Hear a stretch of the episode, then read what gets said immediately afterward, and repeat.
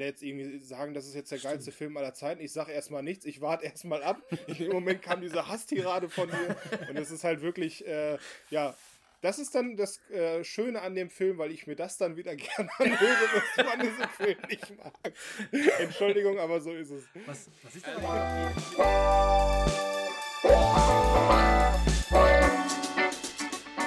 Nördlich der Mauer.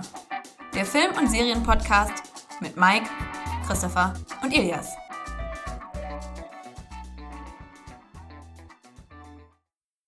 Hallo und willkommen zu einer neuen Folge von Nördlich der Mauer, dem Film- und Serienpodcast. Mein Name ist Christopher und bei mir sind Mike. Grüße euch. Und Elias. Hallo. Und wie bei jeder guten Sendung, wie bei jedem guten Sender und auch wie bei jedem guten Podcast, wie unser ja auf jeden Fall einer ist, geht es auf das mhm. Jahresende immer darum, auch so ein bisschen zurückzublicken, das, was gewesen ist. Und ich glaube, man kann relativ objektiv und auch relativ neutral schon sagen, dass 2020 ziemlich scheiße war. Aber das Schöne ist ja, dass es auch gute Sachen gegeben hat. Und darauf soll es heute so ein bisschen auch gehen, beziehungsweise wollen wir uns halt damit auseinandersetzen, was 2020 speziell in der Film- und Serienwelt passiert ist und auch das, was 2021 dann auf uns zukommen wird. Ähm, wir haben alle so ein paar Gedanken gemacht, was dieses Jahr besonders gewesen ist, was besonders gut, vielleicht auch was besonders schlecht gelaufen ist. Und dementsprechend, wo wir uns jetzt darauf stürzen, ähm, Ili, fang du auch mal an. Was waren so deine ersten kleinen Highlights für dieses Jahr? Genau, wir haben ja äh, schon viele Serien und viele Filme besprochen. Da sind natürlich viele auch dabei gewesen und die würde ich jetzt auch nochmal so ein bisschen äh, be betonen. Und zwar ist das zum Beispiel zum Anfang des Jahres hatten wir, äh, hatte ich die Serie Cobra Kai für mich entdeckt. Und das ist äh, auf jeden Fall ein Highlight, was ich auch langfristig nochmal mehr verfolgen werde. Zumindest bin ich da sehr, sehr heiß auf das, was noch weiterhin kommt und das, was auch gelaufen ist. Es gab zum Beispiel auch so eine Doku, die einmal komplett durch den ganzen Globus gegangen ist, den die jeder gesehen hat. Und zwar den Tiger King. War auch so eine typische oder so was Neues als Netflix-Doku, was man irgendwie als komplett äh, ja, so in der Art noch nie gesehen hat. Es gab natürlich auch Kinofilme, die wir gesehen haben. Das heißt, äh, für mich gibt es da die Filme, zum Beispiel 1917, meine ich, dass ich das dies Jahr mit dir geguckt, mit euch, ja, mit dir geguckt habe, Christopher. Genau, ne? ja. Genau, und ähm, ja, das ist jetzt, äh, ich, ich frage jetzt äh, euch, wir, wir, ich bleibe jetzt erstmal nur kurz dabei, ne? Ja, ist ja in Ordnung. Äh, ich, genau, genau. Und natürlich auch der größte Hit, sage ich mal, dieses Jahres, und das ist ja auch, man kann ja auch nur an diesem, gemessen an diesem Jahres nehmen, äh, Tenet, was natürlich äh, sozusagen das Revival des Kinos war, war nach dem ersten Lockdown. Ähm, was dann natürlich auch viele noch versucht haben, im Kino zu gucken. Selten, und, selten war der äh, Begriff konkurrenzlos äh, so, so, ja. so deplatziert wie dieses Jahr, aber dann doch irgendwie sehr, sehr passend. Genau. Und äh, ja, da sind äh, trotz, trotz, dass es 2020 ist, trotz, dass, äh, sage ich mal, die Auswahl relativ bescheiden war, was Kinofilme angeht, das heißt, es wurden viele Filme verschoben, war es trotzdem so, dass im Serienkosmos und im Streamingkosmos natürlich äh, die Blüte sozusagen, äh, ja, erblüht ist. die Blüte erblüht. ja. So ist es. Ja, wie ist es bei euch, äh, Christopher? Ich persönlich äh, hatte ja, beziehungsweise ich glaube, wir beide, Eli, haben ja fast alles, was äh, zu Beginn des Jahres noch im Kino äh, erwähnenswert gewesen ist, glaube ich, auch mitgenommen. Ähm, wir hatten das Glück, dass wir 1917 gucken durften. Wir haben auch im Jahr 2020 erst Parasite gesehen, weil er dann erst nach Deutschland gekommen ist. Ein Filmerlebnis, was ich wahrscheinlich in meinem Leben nur einmal gucken werde, weil es wirklich ein Film ist, der so eigen und so abstrus, aber auch auf irgendeine Art und Weise genial halt ist ähm, dass wir uns den dann in dieser Oscar-Vorbereitung, die immer zu Beginn des Jahres gewesen ist, ähm, den im Kino angeschaut haben. Ähm, darüber hinaus war The Gentleman noch dabei von Guy Ritchie. Ähm, sehr cooler oh, Film, ja. der viel Spaß gemacht hat, der, wenn man diesen Gangster-Humor von Guy Ritchie mag, dann ist man total auf der richtigen Seite mit coolen Schauspielern, vor allem Hugh Grant und Matthew McConaughey fand ich spitzenmäßig in, einer, in coolen Rollen, hat richtig Bock gemacht, den im Kino zu gucken. Ähm, und für mich, das, das, vielleicht der beste Film, das ist leider nicht, nicht Tenet, obwohl ich damit gerechnet habe. Für mich ist aber die größte Filmüberraschung, auch der beste Film 2020 tatsächlich Knives Out. Ich fand Knives Out, fand ich granatenmäßig äh, von Ryan Johnson, was noch überraschender ist. Das ist der Regisseur, der ähm, Episode 8 von Star Wars, äh, die letzten Jedi, mindestens mal polarisierend auf die Beine gestellt hat. Ich glaube, das kann man mindestens sagen. ähm, wo ich mich heute noch auf Krieg, Kriegsfuß bin. Ähm, und den fand ich so überraschend und so erfrischend neu, dass ich den auch mittlerweile sehr, sehr oft zu Hause schon geschaut habe, weil ich den super finde.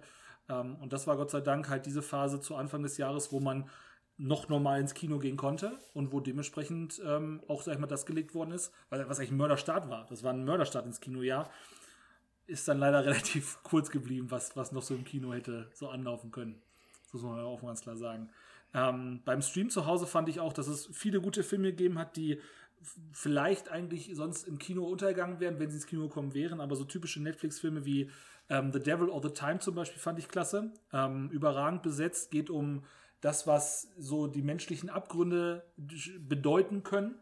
In der, was ich halt auch immer gerne mag, amerikanischen Provinz, da ist es wieder. Und äh, das habe ich halt wahnsinnig gern geguckt, obwohl es auch verstörend ist, wie tief Menschen und ihre Abgründe sein können. Also, das ist harter Tobak, geht es darum, wie Religion Menschen beeinflusst und das auf eine sehr, sehr, ja, wie soll man sagen, beschränkte und eingenebelte Art und Weise, die wirklich auch verstörend ist, aber die mir sehr, sehr viel Spaß gemacht hat und deswegen gehört das definitiv auch dazu. Ähm, und von dieser, von der Kragenweite gab es, glaube ich, eine ganze Menge. Und das ist das, das ist das Gute daran, dass wir die technische Möglichkeit haben, dass so ein, so ein Jahr wie jetzt eben nicht als, als totaler Stillstand empfunden wird, sondern ähm, dass gerade die Kino- und Serienlandschaft, beziehungsweise Film- und Serienlandschaft, muss man ja sagen, ähm, gar nicht mit Ruß gelitten hat, sondern das ist eigentlich ein gutes Jahr gewesen. Ich glaube, das kann man so sagen. Mike?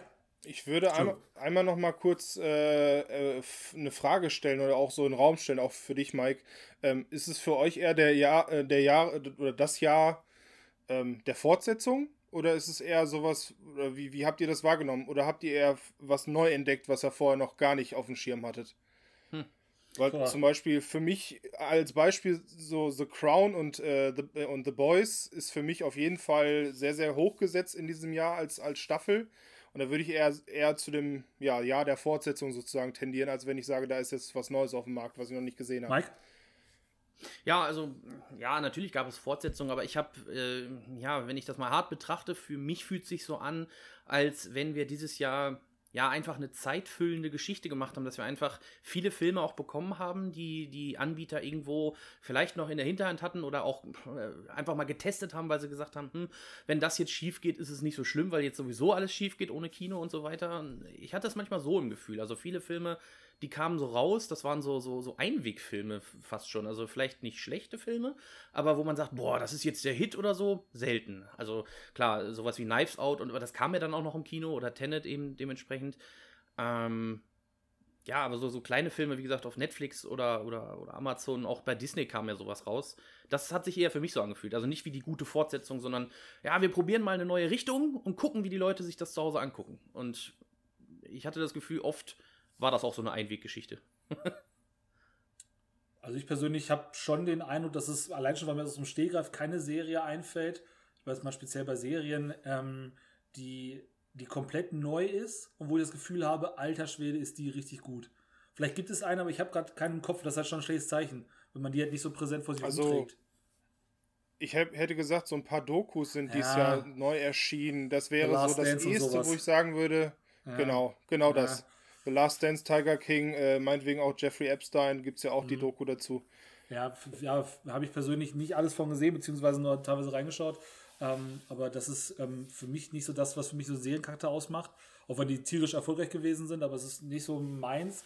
Ähm, und ich habe dann eher so das Gefühl gehabt, dass sowas wie, wie Dark zum Beispiel zu Ende gegangen ist, was bärenstark gewesen ist. Du hast The Crown genannt. Ähm, Westworld hat eine gute dritte Staffel gehabt. Ähm, da gab es auf jeden Fall eine ganze Menge. Ähm, auf Netflix zu Beginn des Jahres zum Beispiel hier, ähm, na, wie heißt das Coming of Age? Ähm, äh, Education, wie heißt das denn? Sex Education, ist es das? Sex ja, genau, Education, genau, super fand. Das hat die zweite genau, Staffel. Was ich auch super fand, was auch zu Anfang des Jahres gewesen ist. Davon gab es viel, aber wahrscheinlich ist es, wie du gesagt hast, viele Fortsetzungen dabei. Und wenig, wo man, wo man das Gefühl hat, da hat Mike auch völlig recht, das ist ein Knaller, den wir jetzt raushauen. Ähm, das ist jetzt eine Sache, die normalerweise auf der ganz, ganz großen Bühne, auf dem ganz großen Kino gelaufen wäre, sondern eher wahrscheinlich wirklich Fortsetzung. Liegt aber auch dann, wie gesagt, ein Stück weit an dem, an dem Jahr von vornherein. Also nicht unbedingt durch Pandemie bedingt, sondern eher vielleicht auch, weil es von der Planung her gerade so ein, ein Jahr gewesen ist, wo ein bisschen tendenziell ein bisschen weniger gewesen wäre, ohnehin schon. Manchmal ist es ja auch so, dass die zweite Staffel ja auch eher einen eine Neubeginn erfährt. Das hätte ich jetzt zum Beispiel zuletzt an Mandalorian äh, mhm. klar gemacht, wo es dann sage ich mal, das Universum so weit erweitert, dass, dass Dinge, die vorher erst eingeleitet werden müssen, Standard sind, dass Leute, die du da siehst, äh, schon gesetzt sind und dadurch äh, eine einfach neue Handlungsstrang aufgeht, obwohl natürlich die episodenhafte Erzählweise, die auch wirklich Woche für Woche erzählt wird, äh, da ja auch passt. Ne? Also da ist jetzt nichts verändert worden. Ja, habe ich so gefühlt, muss ich sagen. Habe nie das Gefühl gehabt, das wäre jetzt ein großer Neuanfang ja. gewesen, aber habe ich auch die Frage noch nicht gestellt. Also, wisst ihr, was, was für mich auch vom Gefühl her echt schwierig ist, weil äh, das würde sich für mich auch erklären, warum dieses Jahr auch ohne Pandemie so komisch in der Filmbranche war. Es ist ja tatsächlich das, das Post-Endgame-Jahr. Äh, Natürlich. Ne? Also, ja. das ist oh. super schwer. Für mich selber, ich, wenn ich einen Film gucke, habe ich manchmal unbewusst immer noch den Gedanken, also im Gegensatz zu Endgame ist das aber schwach. Ja. Ne? So, das ist so der Gedanke überhaupt. Und ich glaube auch deswegen, dass wir jetzt quasi dieses Jahr, ja, äh, ja, wie soll ich sagen, Pause so eine Pause haben. von den Knallern. Genau, ja. so eine Pause. Leute, Leute, kommt erstmal runter, Endgame ist vorbei, äh, verarbeitet das erstmal, kommt erstmal wieder auf den Boden und dann fangen wir mal wieder an mit, mit großen Geschichten, die wir erzählen, die euch dann wieder mitreißen. Vielleicht war dieses Jahr auch nicht schlecht, dass man das ja, erstmal so machen konnte. Also wir können das gerne nochmal nachher beim Ausblick dann deutlich nochmal äh, herauskristallisieren, aber für Disney ist es ein, ein Traum von einem Jahr gewesen. Die hatten mit 2019 hatten sie das erfolgreichste Kinojahr aller Zeiten. Ähm, zum ersten Mal hat ein Studio die 10 Milliarden Grenze geknackt. Das heißt, Disney hat mit den Filmen, die sie hat, ich glaube mit sechs Filmen, glaube ich, mehr als eine Milliarde eingespielt oder so ähm, inklusive Endgame, dem erfolgreichsten Film aller Zeiten. Ähm, und danach kommt dann ein Jahr, wo eigentlich die Konkurrenz hätte viel machen sollen, wollen, wie auch immer. Und das ist das Jahr, wo alle zu Hause bleiben und wo Disney gerade praktischerweise den eigenen Streaming-Dienst dann herausgebracht hat. Ähm, wie du gesagt hast, also jetzt alles noch nach Endgame, seitdem kam nicht mehr so viel, weil auch einfach nicht so viel Zeit seitdem vergangen ist, beziehungsweise nicht so viel Kinozeit gewesen ist. Ähm, das ist definitiv so. Das wird man auf jeden Fall spüren. Bis es dann irgendwann wieder normal weitergeht, wird das wahrscheinlich auch so bleiben. Ja, es verblasst ja irgendwann die Erinnerung. Gerade jetzt äh, passt ja mit der Pandemie, dass man sowieso andere Sachen im Kopf hat und naja, wir arbeiten uns auf ein, auf ein hoffnungsvolles Jahr hin, hätte ich gesagt. Hoffentlich, hoffentlich. Ich denke, der Effekt ist aber auch, dass du irgendwann anfängst, das zu vermissen. Und wenn dieses Gefühl da ist, dann alles, was danach kommt, ja erstmal wieder Eben. was super Geiles sein wird. Egal, ne? was jetzt von, von Marvel als nächstes kommt, wirst du lieben. Du wirst es sagen, Alter, boah, mhm. seit Ewigkeit nichts mehr gehabt. Also in der Not frisst der Teufel fliegen, so ungefähr. Ähm, das, das, das, egal was da kommt, das ist der Black Widow, glaube ich, dann, ne? Ähm, ja, aber wir hatten, wir hatten ja eigentlich schon Spider-Man ja, danach, wenn man mal. Aber sehr, sehr zeitnah. Ne? Sehr, sehr zeitnah. Ja. Der kam ja. zu früh. Der kam definitiv zu früh. Das darf man nicht vergessen. Liegt auch, da, liegt auch daran, dass es halt Sony ist. Also, das ist Spider-Man halt Sony und nicht äh, Disney und dementsprechend war es denen dann relativ egal. Und der Film war auch wieder mörder erfolgreich. Ähm, aber für den, für den Zuschauer hast du schon so ein Gefühl gehabt, von wegen sehr früh. Sehr, sehr früh. Zu früh. Vielleicht sogar. Vielleicht sogar in der Richtung. Ähm, ich würde noch einmal kurz auf, auf was gerade schon angesprochen hat, auf Tenet eingehen wollen. Das war im Sommer der große Film, der auch ähm, ganz bewusst nur ins Kino kommen sollte. Ähm, da wurde auch ganz früh, als es dann schon hieß, okay, er wird verschoben, ähm, stand in den Trailern auch drin, dass das nur in Kinos kommt und nicht irgendwie vielleicht jetzt wie zum Beispiel bei HBO Max dann äh, oder wie Wonder Woman auf einem Streaming-Plattform-Anbieter zu sehen sein wird. Und ich hatte den Film dreimal gesehen in der Phase. Dreimal bin ich drin gewesen und bin bis heute nicht einig damit, wie ich diesen Film betrachten soll. Weil einerseits war meine Erwartungshaltung unglaublich hoch, weil es Christopher Nolan ist, aber andererseits war es halt nach vielen Monaten Kinopause für mich allein im Kinosaal sitzen war schon toll. Und ich habe, war, eigentlich bin ich damit, glaube ich, dass ich so ein Typ bin, dass ich mit wenig zufrieden dann bin. Und trotzdem bin ich dann nicht vollends begeistert rausgegangen. Und das ist so irgendwie das, was mich auch noch nach, ja, mittlerweile ist ja fast ein halbes Jahr her, ähm, dass ich immer noch nicht genau weiß, wo ich diesen Film hinpacken soll. Vielleicht brauche ich auch noch ein, zwei Jahre, äh, dass ich dann endlich weiß, wie, ob, wie gut er nun wirklich ist. Also, es ist, glaube ich, ein guter Film, sogar ein sehr guter Film, das kann man sagen. Ähm, aber wo genau ich ihn jetzt in dieser Schublade dann hinsortiere, das, das, das fällt mir noch schwer, muss ich ehrlich sagen. du hast ihn auch gesehen, ne? Ja, das Wort polarisierend kann man da auch so leicht verwenden. Ich denke, dass viele darüber einig sind, dass das an sich als Blockbuster und als Film immer gut funktioniert. Aber wenn man natürlich dieses Nolan-hafte Element, dieses, weiß ich nicht, dieses Bewertungskriterium nach Nolan daran hält, so wie so ein Lineal, dann ist es natürlich schwierig. Da muss man auch viel auf andere hören, so wie andere das gefunden haben, um sich selber wirklich seine Meinung sozusagen zu festigen. Ich habe den bisher nur das einzige Mal gesehen und so habe ich den jetzt auch in Erinnerung und da ist er natürlich bei mir sehr, sehr positiv. Das kann sein, dass er mit dem zweiten Mal gucken natürlich, sage ich mir, eher in die untere Skala kommt, aber wie gesagt, gemessen an dem, was vorher war, da hast du sowas wie Inception, da hast du sowas wie ähm, Interstellar, das war ja zuletzt. Und da weiß ich, dass die einen deutlich höheren Effekt auf mich hatten, so blöd es das, klingt. Also, ähm, das, das ist vielleicht auch so die, die Geschichte dahinter, wenn man, wenn man Inception Interstellar sieht, sind das zwei Filme, die von 2010 und 2014 sind, glaube ich. Ähm, und wenn man jetzt den Weg betrachtet, dazwischen ist nämlich, da war nämlich noch ein äh, Film zwischen, nämlich Dunkirk. Und Dunkirk war vorher für mich schon der schwächste Nolan-Film. So, und wenn man jetzt mal so eine Tabelle hat, äh, beziehungsweise so einen Graphen mal darstellt, dann ist halt so Filme wie Inception und Stellar sind schon sehr, sehr weit oben im Regal. Und dann kommt halt Dunkirk und du gehst halt, finde ich, das kann man schon relativ objektiv sagen, einen deutlichen Schritt runter, deutlichen Schritt runter. Und jetzt kommt Tenet. Und Tenet ist halt ein Film, wo du eigentlich von der Grundidee her denkst, boah, jetzt geht's doch wieder durch die Decke, jetzt geht's doch wieder richtig ab. Aber es bleibt ja ungefähr auf dem Niveau. Es ist immer noch sehr, sehr hoch. Aber diese, diese Tendenz einfach, zwei Filme, die, die nicht völlig überzeugen von Christopher Nolan, macht mir schon so ein bisschen Sorgen. Also ich kann jetzt jetzt nicht schlecht schlafen, aber es sind zwei Filme miteinander, die, wo ich schon denke so, ah, da darf aber wieder was kommen, nach oben hin, Richtung Meisterwerk, so was in der Richtung von Interstellar zum Beispiel. Ähm, aber ich weiß es nicht, klar. Ja, pa pass auf, nachher kommt ein Film, wo einfach eine 2 hintersteht. Dann steht da Inception 2 oder da steht dann halt Interstellar 2. Kann sein. Oder weiß man auch nicht, wie, wie, wie mein Bauchgefühl darüber Kann auch ist. sein, ja, klar. Ich habe eine hab ne kleine Theorie, was das angeht. Ähm, ich könnte mir gut vorstellen, weil James Bond im neuen Jahr dann auch irgendwann endlich mal rauskommen sollte. Ähm, und Christopher Nolan hat sein neues Projekt noch nicht rausgegeben. Und wenn man sich speziell mal Tenet und Inception anschaut, dann merkt man halt schon, der steht schon so auf Agentenquatsch. Das mag er schon sehr. Und das ist auch noch ein Brite. Also Christopher Nolan ist Brite. Ähm, wenn es jemals die Gelegenheit geben sollte, dass Christopher Nolan einen James Bond machen wird, dann den nächsten, sonst ist der Zug abgefahren. Aber ich könnte mir, wie gesagt, möglicherweise kleine Glaskugel äh, behaupte jetzt einfach mal. Ähm, habt ihr noch irgendwas an, an Highlights oder irgendwas, was euch aufgefallen ist, Ja, wo ihr sagt, das ist sehr gut gefallen? Ich habe ich hab ja meine noch gar nicht preisgegeben. Dann bitte. Ja, also äh, ich habe natürlich viel gestöbert und geschaut, ob ich überhaupt Highlights habe und äh, mich da ein bisschen schwer mitgetan, aber ich habe, denke ich, meine besten bei rausgesucht. Filme, die ihr vielleicht auch gar nicht äh, geguckt habt. Zum Beispiel Der Unsichtbare kam dieses Jahr raus. Wer mal Hollow Man irgendwann gesehen hat oder davon gehört hat, also mit Kevin Bacon damals in der Rolle, dieser ja, es ist, es ist nicht direkt Horror, es ist mehr so, ja, vielleicht so Thriller-artig gewesen. Und der Unsichtbare ist, wie, soll, wie nennt sich das denn? Das ist so ein, so ein, so ein Reboot nochmal, eine eigene Geschichte, aber das Thema ist in etwa gleich, ist jemand unsichtbar und es ist kein, kein Fantasy in dem Sinne, sondern eher so, so eine Psychogeschichte mit Wissenschaft und so. Der war ganz in Ordnung, habe ich zwar nicht im Kino geguckt, sondern eben auch auf, äh, äh, als DVD. Äh, ansonsten Birds of Prey hätte ich noch in meine Geschichte reingepackt. Ist vielleicht nicht der Böller-Film gewesen überhaupt, aber da wir da nochmal Harley Quinn sehen, äh, fand ich das schon wirklich schön, weil Margot Robbie hat diese Rolle geprägt. Den Rest des Casts können wir mal vergessen, habe ich auch schon, keine Ahnung. Aber sie selber. Obi-Wan Kenobi. Ewan McGregor, Ja, stimmt. Gut, aber, aber er, der, Ian war der, der war der Bösewicht. Ich meine, das hat er gemacht, weil der kann alles spielen, aber ich hätte, weiß ich nicht, da war, da war äh, Harley Quinn war besser mit anzusehen, weil sie wieder, sie, sie hat halt, weiß ich nicht, bei ihr wirkt es so, als wenn sie das nicht spielt, sondern als wenn sie das ist.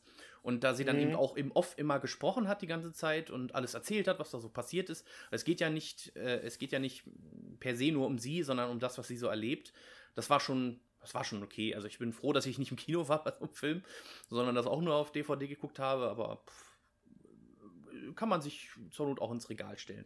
Und ansonsten, also Filme, sehr schwierig, aber es gab ein paar gute Sachen auf Netflix an Serien, fand ich. Zum Beispiel Ratchet, habt ihr wahrscheinlich nicht geguckt. Nee. Äh, ist ja auch, ähm, war dann eben eine, eine, so eine Miniserie. Ich weiß gar nicht, ob die fortgesetzt wird, habe ich jetzt noch nicht so die Daten dazu. Das ist so eine, ja, so Drama-Thriller steht da. Ich hätte schon fast äh, so in Richtung so ein bisschen Horror mit reingebastelt, weil die eben so eine Soziopathin ist und da auch Leute um die Ecke gebracht werden und die Geschichten sind sehr verstörend. Sie macht auch einen, äh, einen guten Job in der Serie. Boah, wie hieß sie nochmal? Sarah Paulson natürlich. Ganz kurz, ist das die Sarah Paulson, die mit Ja, Dings zusammen ist? Kannst du das bitte aber kurz sagen, dem- einfach als, als unfassbaren Fun-Fact? Ich weiß zwar nicht, wie sie heißt im, im, im, als, als Mensch, aber auch sie ist, die, sie, sie ist Evelyn Harper. Also, Ja, ich meine, warum nicht? Ich meine, es gibt ja auch, es gibt ja auch äh, junge Damen, die einen, einen Vater- oder Großvaterkomplex haben. Warum nicht mal einen Großmutterkomplex in der Szene? Das kann ja mal, kann man ja machen. was Charlie dazu Sind ein bisschen weit würde. auseinander, ne? Ja, de- definitiv. Aber was Charlie dazu sagen würden, das können wir, glaube ich, alle vorstellen. Ah, ganz, ganz furchtbar. Das ist Ich eigentlich glaube, lustig, weil Evelyn hat das in der Serie auch ausprobiert. So ja, ja. nicht. Geht aber Ja, alles ja. aus dem Bild der Serie. Also von allen Seiten des Buffets hat die genascht. Das muss man auch ganz klar sagen. äh, ich weiß gar nicht, ich glaube, die sind 30 Jahre auseinander oder so. Das ist schon ganz schön heftig, ne?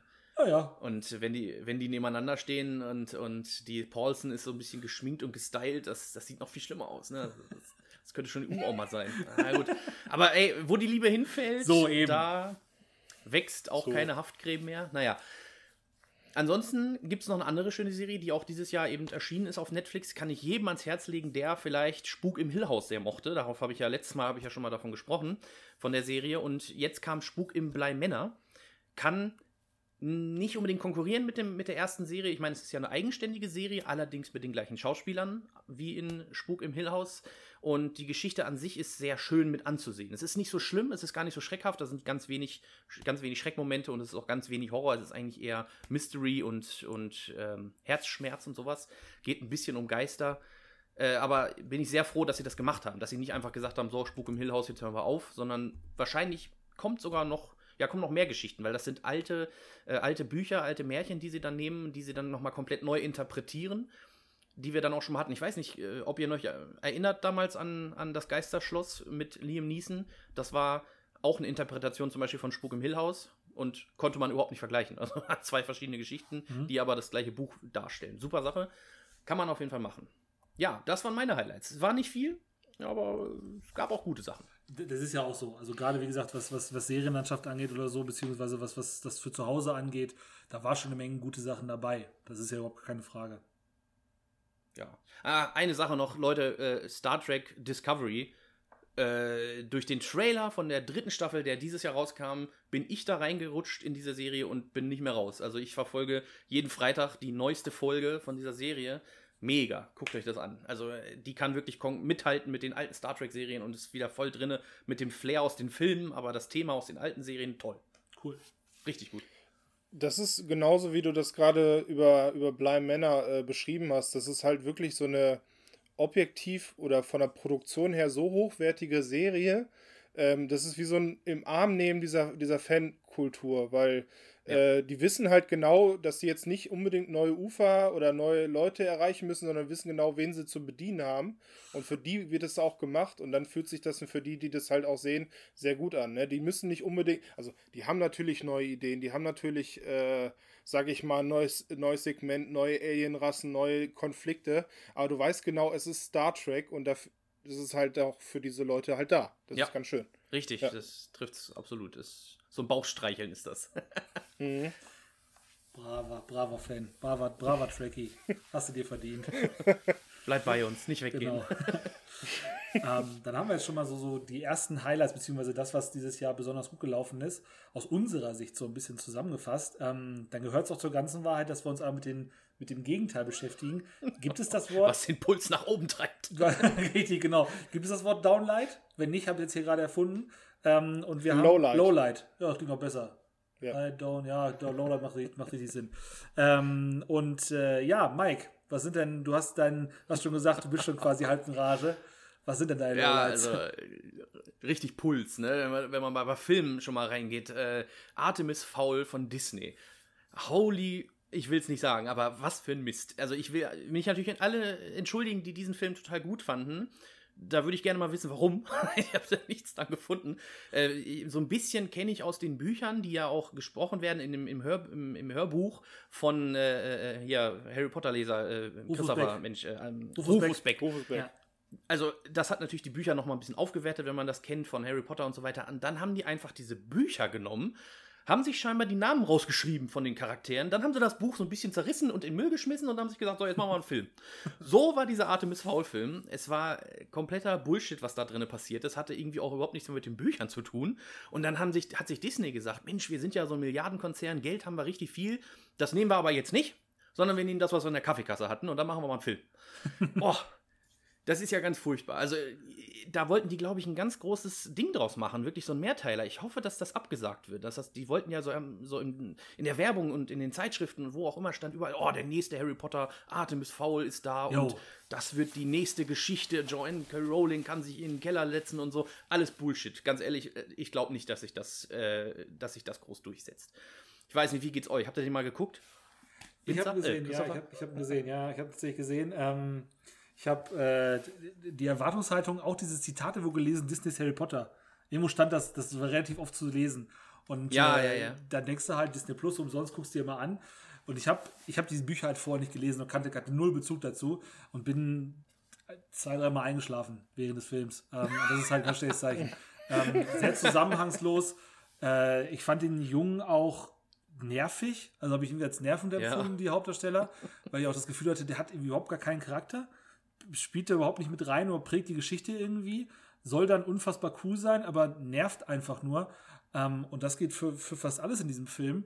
Und ich, ich ganz ehrlich, ich könnte die Handlung, glaube ich, gar nicht mal wiedergeben, weil ich wirklich mittendrin immer wieder weg gewesen bin. Und das, das ist halt ein Todesurteil für einen Film. Also, wenn ich ihn zu Hause gucke auf der Couch, ähm, trotzdem ist es halt, also, ich fand es sehr, sehr, sehr, sehr langweilig.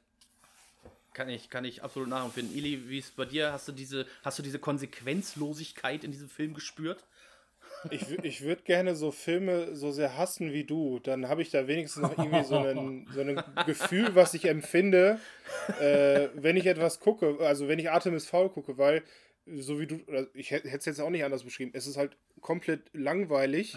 Äh, es ist, also man guckt sich das an für die Effekte, man denkt so, oh guck mal, das haben sie jetzt probiert und anscheinend wollen sie das, haben sie das jetzt vor, aber du wirst nicht in diese Welt ges gesogen und null. wenn allein der Vergleich Harry Potter Ja. da genannt wird und das kann selbst ich sagen, ähm, wa was? Warum? Äh, Also Entschuldigung, habe ich irgendwas verpasst? Also Ja, äh, ich habe es erst genau danach gelesen. Ich dachte so, ey, guckt euch mal Artemis Fowl an, äh, sch schreibt mal nicht. So hat es so uns ja angekündigt. Ich habe mir das angeguckt und gedacht, ja gut, will er jetzt irgendwie sagen, das ist jetzt der geilste Film aller Zeiten. Ich sage erstmal nichts, ich warte erstmal ab. In dem Moment kam diese Hasstirade von mir und es ist halt wirklich, äh, ja, das ist dann das äh, Schöne an dem Film, weil ich mir das dann wieder gerne anhöre, was man diesen Film nicht mag. Entschuldigung, aber so ist es. Was, was ist Also denn ich glaube, die mit die, Entschuldigung, die, die, die, die, die beste Szene eigentlich, wo der Drehbuchautor, weiß ich nicht, vielleicht kur- kurz auf Klo war, aber dann hat jemand was reingeschrieben, war, da waren zwei Figuren, die sich wirklich gehasst haben ohne Ende, weil die sich gegenseitig eingesperrt haben und gefoltert und hast du nicht gesehen. Und ich glaube, drei Minuten später sind sie dann rausgegangen aus dem Käfig, haben sie die Hände geschüttelt und gesagt, so, jetzt sind wir Freunde für immer. Punkt. Siehst du, Was? Habe ich zum Beispiel gar nicht im Blick, weiß ich gar nicht mehr. ähm, was mich an dem Film gewundert hat, ist, ich habe mich vorher mal schlau gelesen, habe gesehen, dass der Regisseur Kenneth Brenner ist. Ähm, Kenneth Brenner ist zum Beispiel der Schauspieler, der jetzt in Tenet den bösen Russen gespielt hat oder Gilderoy Lockhart im zweiten Harry Potter. Also den kennt man auch als Schauspieler. Und der hat eigentlich, äh, was die... Ach, Kenneth. Bitte? Entschuldigung. Ja, nee, ich, alles gut, ja. Kenneth. Ja, auf jeden Fall äh, ist das ein, ein Schauspieler, der als Regisseur auch arbeitet. Und der hat zum Beispiel auch diesen, äh, hier den äh, Mord im Orient Express gemacht. Oder hat den ersten Tor gemacht, den ich auch nicht schlecht finde. Also es ist nicht so, dass, jetzt, dass sie da eine Vollniepe hingesetzt haben, der, der, der einfach nichts drauf hat, sondern das wird wahrscheinlich wirklich so gewesen sein, dass, dass Disney in so einem Fall, die sind sehr bekannt dafür, ein enges Korsett auf ein Projekt zu legen. Also so soll das, so soll das laufen. Und wahrscheinlich ist Ja. er da dann wirklich so ein bisschen an dem gescheitert, was Disney haben wollte, aus welchen Gründen auch immer.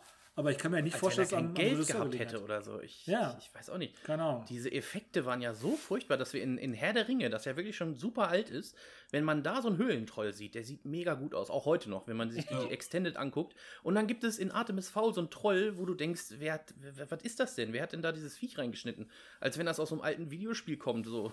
super schlecht, keine Ahnung. Definitiv. Ah, nee. Ja Ich gut, glaube, generell bei Buchverfilmungen kannst du immer eine Münze werfen. Und ja, ja, kann gut wirklich bei der Hälfte der, der. Sachen ist es immer scheiße, ja. Ah, dann, dann ja, lass mal schnell von Artemis V weggehen. Wenn wir noch mal, wir gehen noch mal eine andere Sparte, diesmal auf eine Serie. Auch äh, super enttäuscht und ich habe es nicht ganz zu Ende geschafft, weil ich, weil ich so enttäuscht war. Und zwar die Serie Cursed auf Netflix. Meine Enttäuschung bei dieser Serie entsteht dadurch, dass, pass auf, erstmal die Schauspielerin, ich bin super gehypt, gehypt gewesen. Catherine Langford ist ja eine äh, ne große Nummer, finde ich. Bei 13 Reasons Why hat sie wirklich super gut dargestellt. Und sie war ja auch bei Knives Out dabei, Knives Out. wo ich sie sehr gerne gesehen Genau. Bei Knives Out, genau, da, da war sie richtig, richtig gut. Das heißt, sie haben sich gedacht, wir holen uns mal eine gute Schauspielerin. Und ich habe mich gefreut und dann kommt so eine Serie warum, die auch noch als Thema ein richtig tolles hat, nämlich mit Robin Hood und Nimue und alles, was dazu. Äh, Robin Hood sage ich schon, Merlin natürlich, ein Blödsinn. Merlin und äh, Prinz Eisenherz und so quasi dieses Thema umfasst. Und dann ist diese Serie so trashig. Ich, keine Ahnung, ich, ihr habt es ja, glaube ich, auch nicht zu Ende geguckt. Äh, Christopher, du hast da mal was gesagt, dass du ausgemacht hast schon bei der ersten äh, Folge. Das war Ich auch. glaube, ich habe es nicht geschafft, glaube ich, die erste Folge, glaube ich. Ich glaube, ich habe es nicht zu Ende geguckt, die erste Folge. Ich Da kann dir sagen, das war auch nicht, ver nicht verkehrt. Ja, Okay. ja, es war nicht verkehrt, denn die Serie hat angefangen und äh, die Geschichte war erstmal ganz cool. Okay, die Effekte waren so, na, kann man machen. Die Schauspielerin hat es wirklich ein bisschen aufgewertet und dann kam der Schluss, wo sie wie in so einem ja, wie in so einem Kinderfilm oder so, so diese schlecht gemachten animierten Kinderfilme, so, so wie, wie hieß das denn damals äh, mit, mit Lego, Bio, keine Ahnung, irgendwas, äh, wo dann irgendwie so, Bionicle. so, so Plastikblut, Bionicle, genau, wo Ja, dann so. Plastikblut ins Bild geswitcht ist und dann hat sie das Schwert irgendwo hingehauen und das sah, sollte dann so aussehen, als wenn dieser unfassbar schlechte animierte Wolf getroffen wurde, wurde er aber nicht, aber irgendwie hat sie ihn trotzdem verletzt und das, so haben die dann die Folge beendet und das haben die dann durchgezogen. Also die nächsten Folgen wurden immer hochwertig aufgebaut und haben dann wirklich ab einem gewissen Punkt komplett das Niveau verloren dass man auch der Geschichte nicht mehr folgen konnte. Und das tat mir persönlich sehr weh, weil die Schauspielerin hat sich, glaube ich, sehr, sehr viel Mühe gegeben. Dafür kenne ich sie auch. Und dieses Drehbuch, was sie dann da sagen musste und so weiter, das war ja so furchtbar. Keine Ahnung, wer da wieder gepennt hat. Ili, hast du da mal reingeguckt in die Serie? Sagt mir gar nichts. Und allein, dass das, äh, der Titel Cursed heißt, heißt er einfach wirklich verflucht. Ja. Muss mich schon erstmal überzeugen. Jetzt werde ich aber gar nicht mehr reingucken. Also jetzt hast du mich so weit, dass ich sage, ne. wollen Jetzt aber. Also, jetzt schaue ich gar nicht mehr rein. Vorher nur, Aber so überhaupt nicht, jetzt gar nicht mehr. Da würde ich sagen, habe ich heute schon mal eine gute Tat geleistet. schön. Auf jeden Fall. Oh, ja, äh, das dazu. Und äh, bevor ich jetzt euch nochmal zum Thema kommen lasse, habe ich, hab ich noch eine, eine Sache, die mich auch, also die mich äh, enttäuscht hat bis aufs Blut. Und zwar sollte da eine ganz tolle Netflix-Horrorserie kommen. Und wir wissen ja durch Spuk im Hill House und auch durch Spuk in Blei Männer, dass sie das ja eigentlich können. Und dann kam die Serie Kuron. Habt ihr bestimmt nicht reingeguckt Nee. ist eine, also ist eine, ja, ich glaube italienisch, ja, italienisch-österreichisch-deutsche Serie. Äh, Hätte, also hatte guten Einfluss, weil die Italiener auch mit Horror gut umgehen können und die Österreicher sind da, glaube ich, noch nicht so bewandert und die Deutschen haben wahrscheinlich bezahlt, ich weiß es nicht.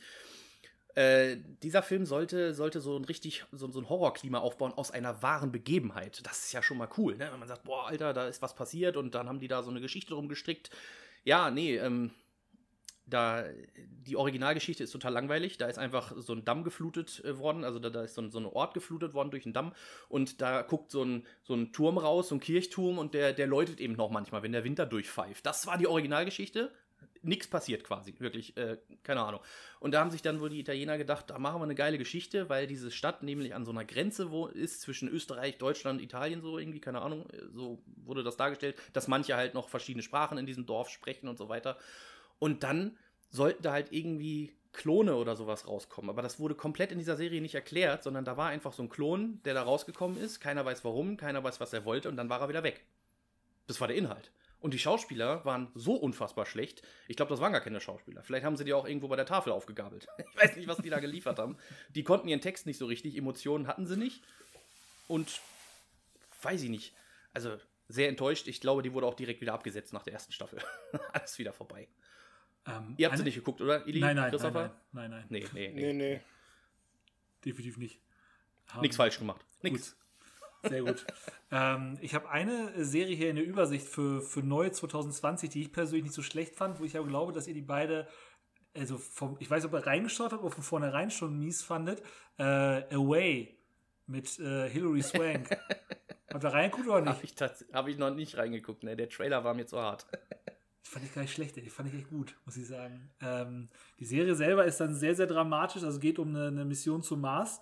Ähm, ist quasi Vorgeschichte zum Marsianer, mit ein bisschen Humor kann man so sehen. Ähm, und geht halt sehr, sehr viele dramatische Züge. Ähm, sie, sie fliegt halt als, als unglaublich taffer Captain da los. Und ähm, im gleichen Moment hat ihr Mann, der auch natürlich bei Mission Control arbeitet, irgendwo bei, bei der NASA, äh, hat dann in dem Moment einen, ich weiß nicht, Herzanfall oder Schlaganfall oder sowas, auf jeden Fall kann er nicht für die kleine Tochter so sorgen, wie er gern würde. Und dann fängt er dieses äh, Familiendrama mit unglaublich viel Entfernung dazwischen halt äh, an, dann richtig groß zu werden. Ähm, ich, also, wenn ihr sie gesehen hättet, ihr beiden jetzt speziell, ich glaube, ihr wärt, verrückt geworden, glaube ich. Ich konnte es mir, anziehen, weil es auch gerade in einer Corona-Hochphase gewesen ist, wo man sie es halt, wo man sie es gut angucken konnte, fand ich.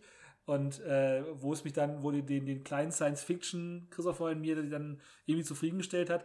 Aber das Drama war schon, Heuler die Waldfee. War schon sehr, sehr kitschig. Und das wäre, glaube ich, bei euch beiden ja. auf sehr, sehr viel Missgunst gestoßen. Also, wenn wir jetzt hier schon mal über so welche tollen Sachen reden, dann muss ich dich ja direkt fragen. Wir haben ja über den Trailer damals schon mal hier privat gesprochen. Da hast du mir den ja auch gezeigt. Ich habe mir den angeguckt und meine ja. Bedenken geäußert. Ja. Und wenn du mir das jetzt mal so erklären müsstest. Ich ähm, hatte im Trailer das Gefühl, was mich abgeschreckt hat, dass, dass, dass dieses Personal, was die dann da in den Weltraum geschickt haben, ähm, ähnlich mh, sozusagen ähnlich unqualifiziert war wie das von Alien Covenant.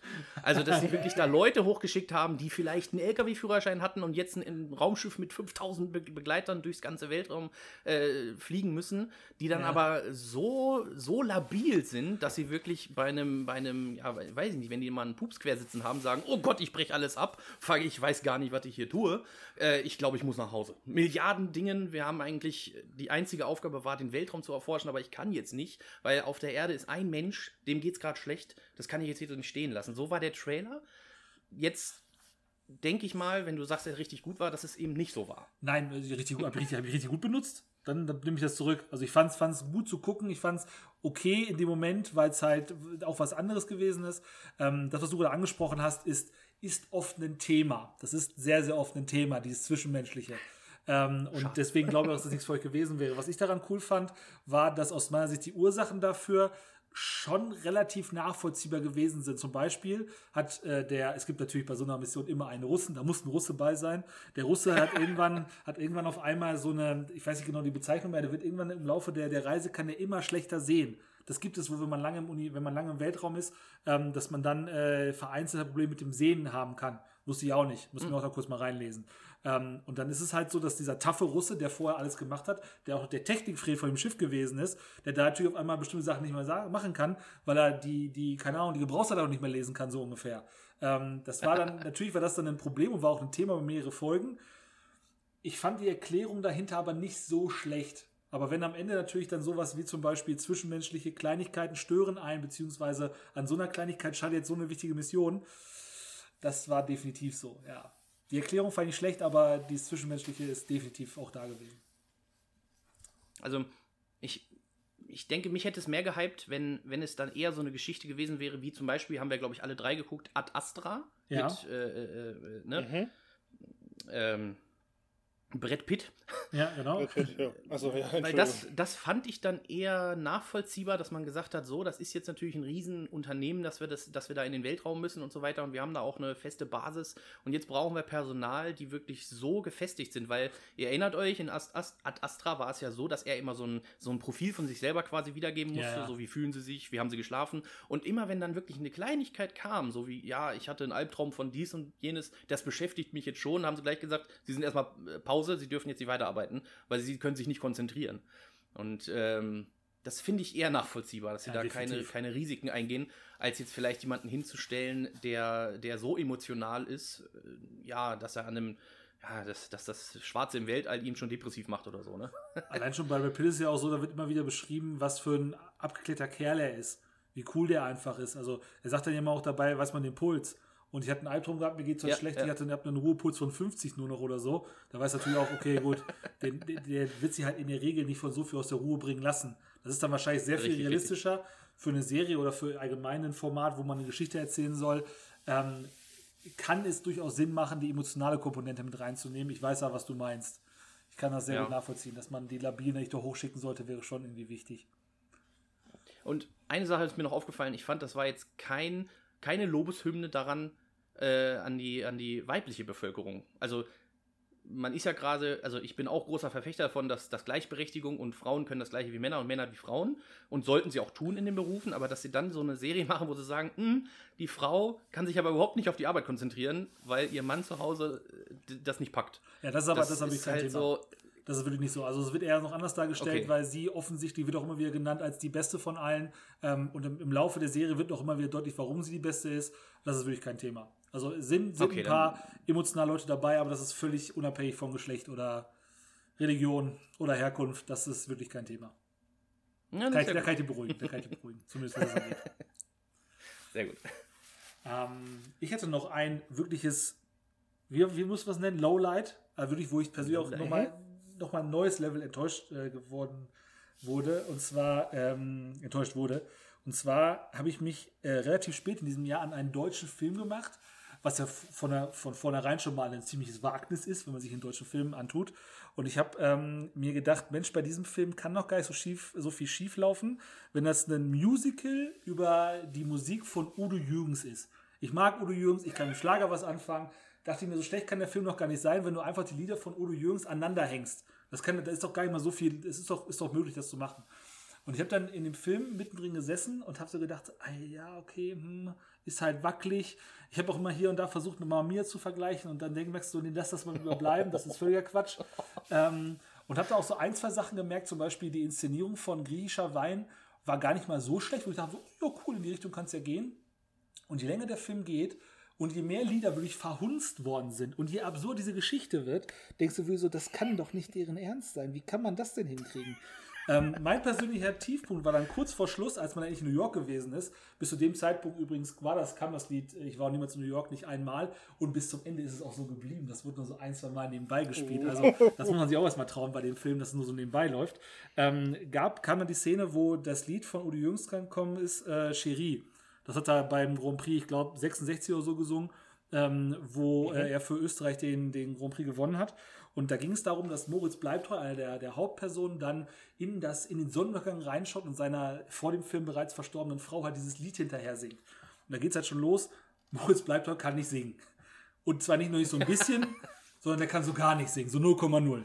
Und dann, dieses Lied ist halt mega anspruchsvoll, dass erstmal, dass, wenn man das so schon hört, denkst du, oh, oh, bist dir sicher? So, das heißt, er singt los und verkackt halt jeden Ton und der Gipfel ist dann, dass dieses Lied nicht mehr zu Ende gespielt wird, weil dann der Rotzlöffel von seinem Sohn ihm sagt, jetzt ist aber vorbei hier, äh, hör auf hier der Mama Mama nachzuweinen. Du hast auf dem Schiff eine ganz andere kennengelernt, also ist auf dem Kreuzfahrtschiff nach New York, Ende der Geschichte. So, du hast auf dem Schiff eine ganz andere kennengelernt, nämlich die Heike Makatsch, die ist doch total toll, verliebt dich auch mal in die. Ich weiß nicht, was schlimmer gewesen ist, dass der wirklich keinen Ton getroffen hat oder dass der Rotzlöffel dazwischen gegangen ist. Aber wie man, wie man diese Lieder so verschändeln kann, auch inhaltlich, ne? dass sie keinen Film machen können, das wissen wir alle. Ne? Aber auch diese Lieder so zu vergeigen, da, da ging mir wirklich. Und dann denkst du, okay, das, das, das Musical heißt, ich war niemals in New York, sie sind am Ende des Tages in New York, dann muss das Finale natürlich auch, ich war niemals in New York sein. Nee, das war irgendwie so eine Eigenkomposition. Das war irgendwie so ein Eigending von dem Musical, wo ich überhaupt nicht irgendwas gemerkt habe. Wo ich dachte, das ist nicht deren Ernst. Also ich wirklich habe ich hab nicht viel erwartet und bin sehr gnädig reingegangen und habe mal wieder festgestellt, wenn irgendwas aus Deutschland kommt, was Film und Serien angeht, außer ein paar Ausnahmen, es ist einfach Käse. Ich kann es mir richtig vorstellen. Ich hab, es tut mir richtig leid, weil ich weiß, der, der, der kleine Christopher, großer Udo Jürgens-Fan, so. setzt sich da rein und dann wird sein Herz gebrochen durch diesen Mist. es ist wirklich. Ah, das ist Schande, ist das, dass die einem ja. sowas antun. Und ich habe dann noch im Nachhinein mich noch mal ein, zwei Mal an Mama Mia erinnert. Ich habe nicht geschaut danach, aber zumindest drüber nachgedacht und hatte wirklich, wenn ich daran denke, wie die, wie die, die Lieder da abfeiern, Dancing Queen, was da auf, in diesem Film los ist, wenn Dancing Queen kommt, ne?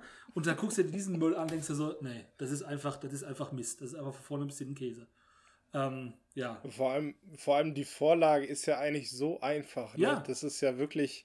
Ähm, also ich, ich bin jetzt kein großer äh, Udo Jürgens-Fan, so viel, also nicht so, so, so, so, so, so, so sehr, sehr wie ihr. Nichtsdestotrotz ist ja die, die, ja, die Musik einzigartig. Das heißt, wenn er eben, ich war noch niemals in New York singt, dann fängt er an mit Es roch noch Bonawachs und Spießigkeit. Ich ging mal eben das Kippen ist schon eine Geschichte. Du hast einen Film, ja. du hast einen Film im Kopf.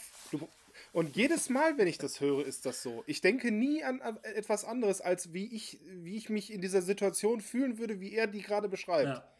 Und dass er darüber nachdenkt, seine Familie sozusagen zu verlassen, wo man ja eigentlich immer denkt, in, in Liedern geht es doch immer um die Liebe und um Zusammenhalt. Und er, er reizt es halt aus. Er sagt, ich könnte jetzt gerade, ich habe gerade, ich merke gerade, ich habe meinen Pass dabei. Ich, ich brauche es gar nicht erklären. Genau. Es ist ja wirklich, hört euch das Lied an. Ja.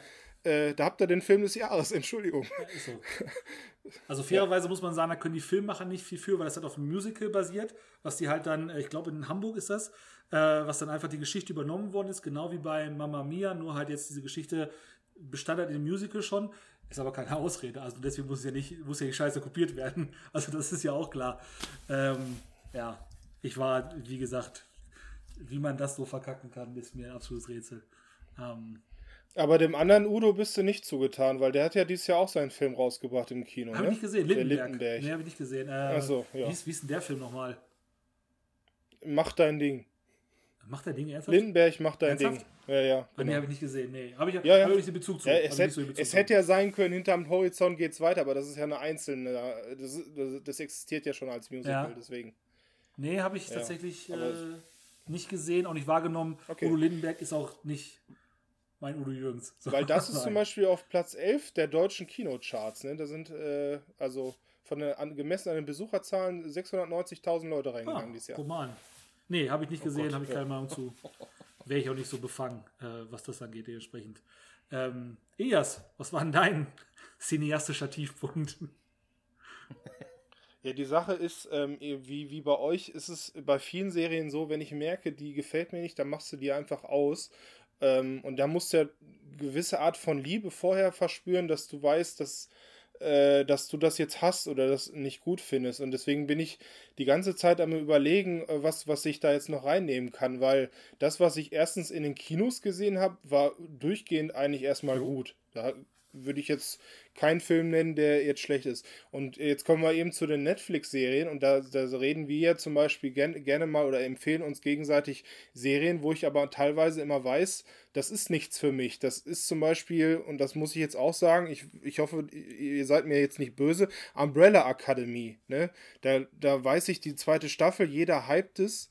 Ich mache sie mir an. Ich freue mich, weil ich ein riesen Superhelden-Fan bin und immer darauf, also wie gesagt, The Boys ist ja dieses Jahr schon gelaufen und generell sind äh, so alles, was mit Superkräften zu tun hat, immer, da bin ich sehr, sehr zugewandt. Und ich habe das ich habe da einfach den Anschluss nicht gefunden und ich war dann wirklich sauer teilweise auf mich oder auf diese Serie, dass ich das nicht weiter gucken konnte, weil nach Folge 4 habe ich gesagt, jo, jetzt ist vorbei, jetzt also wenn jetzt der Anschluss nicht da ist, dann brauche ich das jetzt auch nicht weiter gucken, weil nachher bin ich noch schlechter gelaunt. Und äh, das möchte ich dann nicht und möchte natürlich auch, auch euch, falls ihr die Serie mögt, ich weiß, Mike, du tust es sehr, sehr, äh, die Serie dann nicht vermiesen, dass ich dann sage, du, ähm, ich gucke dann die nächste Staffel oder ich, ich warte, vielleicht kommt es ja noch, dass ich dann sage, irgendwann bin ich so weit, dass ich mir das angucke. Deswegen wäre das wahrscheinlich eher mein Lowlight, weil ich mich da wirklich reingezwängt habe, das weiter zu gucken und gemerkt habe, das ist nichts. Und äh, ja, ich überlege gerade. Ich, ich wundere mich momentan, dass dieses Queen's Gambit momentan so äh, erfolgreich ja, ist. Das habe ich verstanden. Das ist, das wäre auch mehr oder weniger ein Lowlight nicht, aber schon etwas, wo ich dann sage, wie kann das, also es ist, glaube ich, auf Platz zwei der erfolgreichsten Serien äh, dieses Jahr. Also ich habe jetzt mir so eine Liste mal rausgesucht, weil ich einfach noch mal wissen wollte, wie wird das so eingerankt. Und da ist Queen's Gambit wirklich auf Platz zwei Und äh, Tiger King kommt danach und dann kommt Ozark und so weiter. Und äh, ja, bei Queen's Gambit, da habe ich in der ersten Folge auch schon gesagt, ja, brauche ich jetzt nicht weiter gucken. Deswegen Ich habe dir auch den, sagt mir bitte, ob das gut ist, aber ich sag da. ich habe den Funk Ja, ich- ich verstanden. Ich habe ich glaub, Nee, ja. ich habe mir den Trailer angeguckt und war raus. Ich habe mir die ersten beiden Folgen angeschaut, ähm, weil ich die Idee eigentlich Mhm. cool finde, auch wenn ich nicht mal Schach spielen kann, aber ich finde es trotzdem cool wie diese Vorstellung. Ähm, und habe dann gemerkt, dass was ich in den, in den ersten paar Minuten der Folge gedacht habe, dass das so eine Art Rückblende ist oder sowas, dass es halt die ganze Serie ist. Also das, das interessiert mich, das ist eine einzig große Rückblende quasi und das interessiert mich in dem Moment zu, zu wenig, als dass ich da dranbleibe und dann diese, diese fast schon provozierende Langeweile die Serie ja schon ein Stück weit hat. Also die, die, die ist ja fast schon bewusst so gemacht, mit viel Ruhe, mit viel Geduld eine Szene zu Ende gemacht. Ähm, dafür ist es die Geduld, erstmal habe ich die Geduld nicht und zu zweitens will ich dann nicht so sehr wissen, wie es da hingegangen ist, anstatt wie es weitergeht. Und deswegen hat mich die Serie dann, ich glaube, nach zwei Folgen verloren, obwohl ich auch nur Gutes über Queen's Gambit gehört und gelesen habe. Ein Gegenbeispiel zu nennen, wo ich, wo ich eine Serie habe, wo ich auch zum Beispiel zweimal reingeguckt habe, dann aber nicht mehr weiter, war, war zum Beispiel Orchard Carbon. Ja. Und da habt ihr mir wirklich gesagt, guckt das bitte nochmal. Und da hat es den Effekt gehabt, dass ich das dann am Ende doch ganz gut fand. Da hab- hatte ich mich dann mit der Serie so weit abgefunden, dass ich gesagt habe, jo, das kann man auf jeden Fall weiter gucken und weiterempfehlen. Ähm, aber da hatte ich zum Beispiel einen ganz, ganz schweren Einstieg und ich kann dir auch nicht sagen, woran das genau liegt. Ich möchte das jetzt auch nicht äh, immer schlecht bewerten, sondern ich weiß einfach beim Se Gucken der Serie, ich habe ja eigentlich gar keine Lust darauf. und da hat es mich dann äh, vom Gegenteil überzeugt. Da wollte ich dann wissen, was da mit Takeshi Kovacs passiert. Ja. passiert. Passiert. Danke, Kovac, passiert. Passiert. Ja. Ähm, ja, ist tatsächlich dann bei solchen Sachen schwierig. Ähm, ist vielleicht nicht wirklich dann eine, eine, schlechte Sache, weil ganz, ganz viele das mögen. Aber ich weiß, was du meinst. Ähm, dann stehst du davor mhm. und denkst dir, lass, jetzt lass mich doch bitte mal mögen. Ich will das jetzt, will, dass es mir das gefällt. Und du merkst einfach, der Funke springt nicht über und dann ist man entweder auf die Serie sauer oder auf einen selber. Das ist wirklich so. Äh, irgendwie bleibt man dazwischen hängen. Ja, äh, wenn ihr jetzt keine weiteren Lowlights habt, würde ich dann einmal auf das eingehen wollen, was ähm, uns ähm, genau gesagt am 31. März, das Datum weiß man ja sogar noch, seitdem ist äh, Disney Plus bei uns hier in Deutschland. Und das ist ein neuer Streaming-Anbieter von, der Name ist relativ eindeutig, von Disney. Ähm, und das ist ein Streaming-Anbieter, der eben alles, was an Disney-Content bisher da gewesen ist, vor allen Dingen eben MCU, vor allen Dingen Pixar-Filme, vor allen Dingen Star Wars-Filme, aber auch die ganzen Zeichentrick-Klassiker ähm, wieder aufleben lässt. Und das ist eine, Sache, die, wo wir vor, ich weiß noch, wir haben diskutiert, wie muss man sich das vorstellen? Geht es mehr, was die Oberfläche angeht, Richtung, Net, Richtung Netflix oder Richtung Amazon? Und ich glaube, man kann sagen, dass die einen sehr guten Mittelweg gefunden haben, der das auch, was die Angebot haben, gut wiedergibt, nämlich oft auf so, so Samplers gehen, so Sammlungen. Das heißt, so Sammlungen wie zum Beispiel Star Wars oder Marvel als Ohrbegriffe und dann kann man sich da durch, ähm, durch äh, switchen. Und das macht dementsprechend sehr viel Spaß, weil es einfach viele Sachen dabei sind, die man lange nicht mehr gesehen hat. Das geht vor allen Dingen für die alten Kinderserien aus den 90ern, die da wieder alle abrufbar sind und in schöner Gewohntheit, die man mittlerweile hat, im, im Stream verfügbar. Das heißt, man muss nicht mal aufstehen, DVD reinlegen. Man kann alle Folgen ähm, der Lieblingskinderserien aus den 90ern am Stück gucken. Äh, ich persönlich habe es auch sehr genossen, dass viele von den neueren Filmen auch ähm, vorher hat man viele von denen zum Beispiel auf Blu-ray gehabt. Mittlerweile sind die halt alle bei Disney Plus in 4K und Dolby Vision, also optisch auf überragendem Niveau. Das macht bei vielen Filmen nochmal richtig was aus. Der einzige Film, wo ich ein bisschen geärgert habe, den ich gesehen habe, der neuer ist und der nicht in 4K ist, ist Avatar. Das finde ich sehr, sehr hart, weil Avatar, glaube ich, optisch ein richtiges Feuerwerk wäre. Und das ist aus Eigentlich irgendeinem schon. Grund, ist das einer der wenigen, ich, ich habe den einzigen, die ich gesehen habe, ähm, aber auf jeden Fall ist es schön, dass dieses, diese technische Möglichkeit gibt, dass man diese tolle Qualität mittlerweile für noch sehr wenig Geld äh, in die Häuser bekommt. Ähm, und eines meiner Highlights ist keine neue Serie, aber eine Serie, die ich damals äh, nicht mitbekommen habe, als sie rausgekommen ist, äh, aber die da jetzt auf Disney Plus zum ersten Mal in mein Streamverhalten reingerutscht ist, ist die DuckTales-Serie, die neue. Und ich werde darauf nochmal detaillierter eingehen, aber diese Serie hat all das zusammengefasst, was ich in Disney-Kinderserien-Erwartungen zusammengepackt habe. Und diese Serie greift das auf und es ist überragend gelungen. Es hat wahnsinnig viel Humor, ist irre selbstironisch und verbindet ganz, ganz viele Geschichten aus den Disney-Klassikern aus, der, aus, der aus dem Kinderalter. Ähm, und deswegen, allein deswegen hat sie für mich schon Disney Plus gelohnt, muss ich ganz ehrlich sagen, weil ich das so toll finde. Ähm, darüber hinaus ist natürlich die eine große Serie, das, das Flaggschiff von Disney Plus, natürlich The Mandalorian. Wir hatten in Deutschland jetzt das große Glück, dass wir 2020 beide Staffeln gucken konnten, weil die erste Staffel in den USA ähm, schon früher gelaufen ist, also schon 2019. Wir hatten 2020 sowohl die erste als zweite Staffel. Und ich glaube, was man unabhängig von, von Vorlieben oder nicht Vorlieben sagen kann, ist, ähm, The Mandalorian bringt Kino nach Hause. Und zwar wirklich Kinoniveau auf optisch und akustisch und von der Inszenierung her oberstes Regal, was Star Wars zu bieten hat. Oder seht ihr das anders?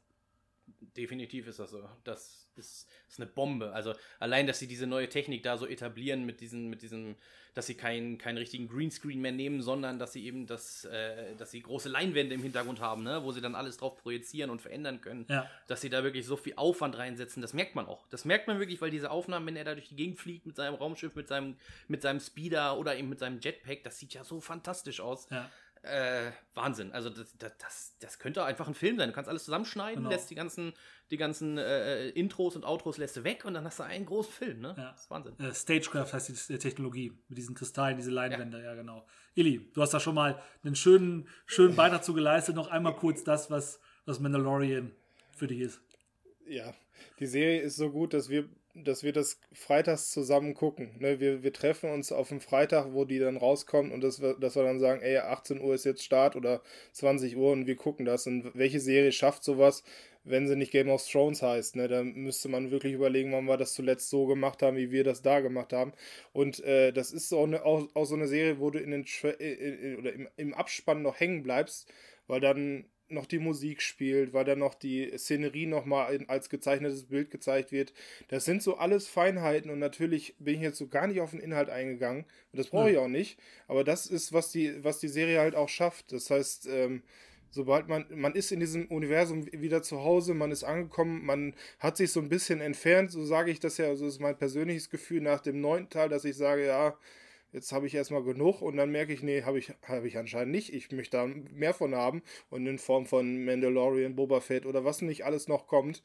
Äh, ich freue mich einfach so sehr auf, äh, oder dass, es, dass die existiert und dass es damit auch weitergeht ja. und dass sie sich auch wagen, in, diese, in diesen Filmkosmos auch sich zu überschneiden. Das ist ja eigentlich immer eine große Gefahr, weil du theoretisch ja auch was verändern kannst, aber du merkst, nee, da sind die richtigen Macher am Werk, die, die wissen schon, was sie ja. tun und verletzen nicht das, was eventuell zum Beispiel die Filme danach verletzt haben. Das heißt, es muss nicht immer die Waffe da sein, die Planeten zerstört, um eine Gefahr darzustellen. Es reicht auch der eine Blaster von dem einen Heckenschützen hinten aus dem Graben. Und es, die, die Gefahr ist, so blöd, so blöd sie klingt, die gleiche. Und es ist halt schön zu sehen, dass man es nicht immer mit Superlativen ja, machen muss. Definitiv. Ich ja. finde auch, dass das Schöne daran ist ja dieses Prinzip, weil es eben keine unglaublich gut durchdachte äh, Story ist, die ist, die ist gut durchdacht, aber ist nicht so mega mit Kniffen versehen, wo du das Gefühl hast, wer kommt dieses wahnsinnige Drehbuch. Sondern es ist halt dieses, dieses Eintauchen in die Welt, fast schon ein Stück weit charakterunabhängig, finde ich. Ich finde, wenn man den Hauptcharakter nimmt, wo man das Gesicht einfach nicht sieht, ist, das, ist dieses Prinzip natürlich auch in Zukunft immer und jederzeit wieder umsetzbar. Und wenn das, wenn das, das einfach das ist, was unsere Zukunft ist, dass wir halt sagen können, okay, wir kriegen von diesem Niveau jetzt einfach viele, viele Serien in den nächsten Jahren, dann freut man sich natürlich tierisch darauf. Und ich glaube, es wird so sein. Ähm, ich will deswegen deshalb nochmal darauf eingehen, weil man sich ja vielleicht wundern konnte letzten Jahre, warum gibt es Disney Plus noch nicht? Äh, ich meine, Mike, du wirst es noch erinnern, wann hattest du damals, das, das gab es damals, dieses sogenannte Watch Ever. Das war ein, ein, ein Streaming-Anbieter. Oh. Wie viele Jahre ist das her? Sechs? Das ist, sieben? Boah, ja, mindestens. Von der, von, von der, von der Bild-Zeitung war das doch, ne? Die haben das doch mitfinanziert. Kann Watch sein. Together. Kann, ja, kann ja. Sein. Mhm. Watch Together, Watch Ever?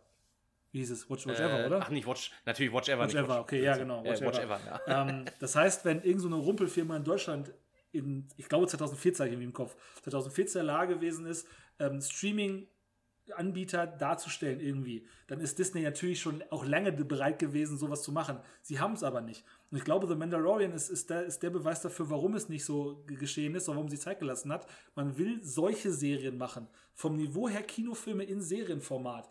Das geht mit dieser Technologie, dass du einfach sagen kannst, man kann mit relativ wenig Aufwand, vor allen Dingen mit sehr wenig Post-Production, das heißt, du brauchst nicht irgendwie lange für eine Staffel. Ähm, du kannst solche Serien erschaffen, die für, einen, für ein breites Publikum dann erreichbar sind und bringst einen Mehrwert, einen exklusiven Wert für dieses Abo, der einfach riesengroß ist. Gibt es The Mandalorian mittlerweile als DVD oder Blu-ray zu kaufen irgendwo? Nee, oder? Wahrscheinlich nicht. Oh, das, das stellst du eine Frage. Ich, also ich hätte spontan wahrscheinlich ja gesagt, weil es einfach sich auch anbieten würde, aber kann auch sein, dass es marketingtechnisch für Disney dann interessanter ist, immer das als Streaming zu halten, äh, haben und die Rechte nur dahin zu verfrachten, damit die Leute sich Disney Plus. Ich glaube, das kann man sich gerne mal kaufen, aber ich, äh, kann man sich gerne mal nachschauen. Ich bin mir relativ sicher, dass es nicht so ist. Aus dem wirklich einfachen Grund, dass man einfach diese Exklusivität für Disney Plus damit schaffen kann. Und das ist eben der entscheidende Punkt. Das hat Disney eben geschafft in, in diesem Jahr und wir dürfen uns ja darauf freuen. Damit können wir schon mal die Überleitung machen zu den, zum kommenden Jahr, ähm, dass dieses Niveau, was Disney Plus eingeschlagen hat, ist wahrscheinlich ja uns die nächsten Jahre begleiten wird. Ähm, sei es mit äh, The Book of Boba Fett, ähm, sei es mit The Mandalorian dritte Staffel, aber auch allem, was es noch an Star Wars gibt, sei es Obi-Wan, sei es Ahsoka, aber eben auch die, die Marvel-Serien, die dann kommen werden. Und ich glaube, dass wir noch sehr, sehr viel Freude an Disney Plus haben, weil der Content speziell für die Serienlandschaft ergänzend zur Filmlandschaft hoffentlich so gut sein wird, dass wir, speziell wir, unsere Zielgruppe, sage ich jetzt mal, sehr viel Spaß daran haben wird. So stelle ich mir das zumindest vor. Also ich habe gerade bei einem der größeren Versandanbietern geguckt und die haben die nicht. Also gehe ich mal davon aus, dass es nicht Super, gibt. das ist doch klasse. Ja. Ich, ich muss auch sagen, damals, als es noch nicht bei uns angekommen ist mit Disney Plus, äh, da haben wir ja auch oft diskutiert und ich zum Beispiel war ein bisschen negativ eingestellt, weil ich gedacht habe, dass das so ein bisschen, ja, so ein bisschen Abzocke wird und so ein bisschen alles zerstören könnte, aber es war dann doch nicht so. Also gerade kann ich jedem empfehlen, der noch ein paar Kumpels rumsitzen hat, sich das zu vier zum Beispiel zu teilen. Erstmal kostet das dann nicht die Welt und äh, wie soll ich sagen, das, was die präsentieren an, an Content, ist gewaltig. Ne? Also man kann da ja man kann ja alles gucken. Es ist ja gar nicht nur Disney. Es ist ja dadurch, dass sie dann quasi 20th Century Fox auch noch irgendwo ausgelöst haben mit, mit den äh, Schulden und so weiter, kann man da ja auch viele Filme sehen, die sie eingekauft haben sozusagen und äh, ja durch den durch den niedrigen Preis und das die Riesenauswahl ist das eine ganz geile Geschichte ja. muss man einfach mal so sagen Definitiv. alleine hätte ich gesagt okay du, also, wenn man dann irgendwann alles haben will, also Netflix, Amazon, Disney Plus und vielleicht jetzt auch noch irgendwann HBO Max oder wie das heißt, ähm, das geht natürlich ins Geld, aber in der Regel will das ja vielleicht sogar jeder mal irgendwann gucken und das normale Fernsehen stirbt ja vielleicht auch ein bisschen. Ja. Und durch die, allein durch die Möglichkeit, dass man einfach mehrere Accounts erstellen kann, das hat ja, das hat ja Disney äh, genauso wie, wie Netflix, ist das auch, äh, hätte ich gesagt, machbar. Also es ist alles umsetzbar. Alleine, da geht man einmal, einmal im Monat weniger zu McDonalds, war, dann hast du das schon wieder drin. Komplett für, für alle Streaming-Dienste eigentlich. ja, ist wirklich so. Also ich finde deswegen auch ähm, eine sehr gute Ergänzung. Es ist sowieso eine Entwicklung dahingehend, dass es noch nicht, aber in ein paar Jahren wird es darauf hinauslaufen, dass jeder, jedes große Studio seinen eigenen Streaming-Anbieter hat ähm, und dementsprechend dann die Serien, Filme nur auf dem eigenen Anbieter auch zu sehen sein werden. Das ist ja eine Entwicklung, die hat Netflix Gott sei Dank vor vielen, vielen Jahren schon kommen sehen, hat dann eben Unsummen an Eigenproduktion reingesteckt und dann mittlerweile so eine Alleinstellungsmerkmal durch die Eigenproduktion, weil die eben so viel und so gut sind, ähm, dass diese Entwicklung halt Gott sei Dank vorgeahnt worden ist, vor vielen, vielen Jahren schon. Ähm, und es wird darauf hinauslaufen, dass wenn man sich für irgendwas festlegen will, ähm, beziehungsweise wenn man was gucken will, dass man genau diesen Anbieter braucht. Aber das ist das Gute daran, es ist ja sehr flexibel. Es ist monatlich kündbar. Du kannst sagen, ich möchte jetzt nur diesen einen Monat das haben, weil ich das gucken möchte. Ähm, und im Moment rechnet sich das halt für, für jeden, der das macht. Deswegen macht das jeder, weil es extrem profitabel ist für alle. Und von daher ist dieser Konkurrenzkampf, empfinde ich den noch nicht, vielleicht kommt das irgendwann, aber empfinde ich den noch nicht als, als unangenehm oder als, als marktfremd oder als überteuert oder wie auch immer. Ich hatte ein bisschen. Ich merke das, Entschuldigung, du erst. Also ich merke das auch immer, dass ich immer so Phasen habe und theoretisch wäre das ja für das Benutzerverhalten genau. am besten, dass du sagst, ich gucke jetzt diesen Monat oder diese zwei Wochen erstmal alles nur Disney und dann irgendwann wieder den Netflix, weil dann halt vielleicht dann die nächste Serie oder die nächste Staffel ja. halt rauskommt. Ganz kurz, bevor Mike dazwischen ja. haut, äh, das wäre sogar, das ist sogar gut, weil du durch so ein, durch so ein Guckverhalten ja ganz genau sagst, warum du das machst. Jemand wie wir zum Beispiel, ich glaube, es kann man sagen, dass wir Netflix-Fans der ersten Stunde in Deutschland gewesen sind. Kann das sein? Ich weiß nicht, ob wir Kundennummer 001 haben, aber auf jeden Fall sind wir weit vorne dabei bei Netflix in Deutschland. Ähm, und wir gucken, haben es seitdem ja durchgehend, dieses Abonnement. So, das heißt aber an uns auch selber kann man nur schwer ausmachen, welcher Film gut funktioniert und welcher nicht. Natürlich siehst du, welche Filme oder Serien oft geschaut werden, aber das ist ja nichts, woran Netflix verdient, sondern die verdienen ja daran, dass entweder Neukunden werben oder eben, dass Kunden sich gegen das Austreten aus dem Abo entscheiden. Und wenn man jetzt zum Beispiel, wie man wie Ili dann hat, ich weiß, du machst das nicht so, aber zum Beispiel wäre das, äh, du guckst dir einfach in einem, mhm. in einem Monat, guckst dir das und das an, gibst dann auf, dann ist das eine große Informationsquelle für die Anbieter. So jemand wie wir selber, die einfach nur so, einfach sehr, sehr viel gucken selber, ähm, da, da holt man nicht so viel Informationen raus. Das ist relativ viel.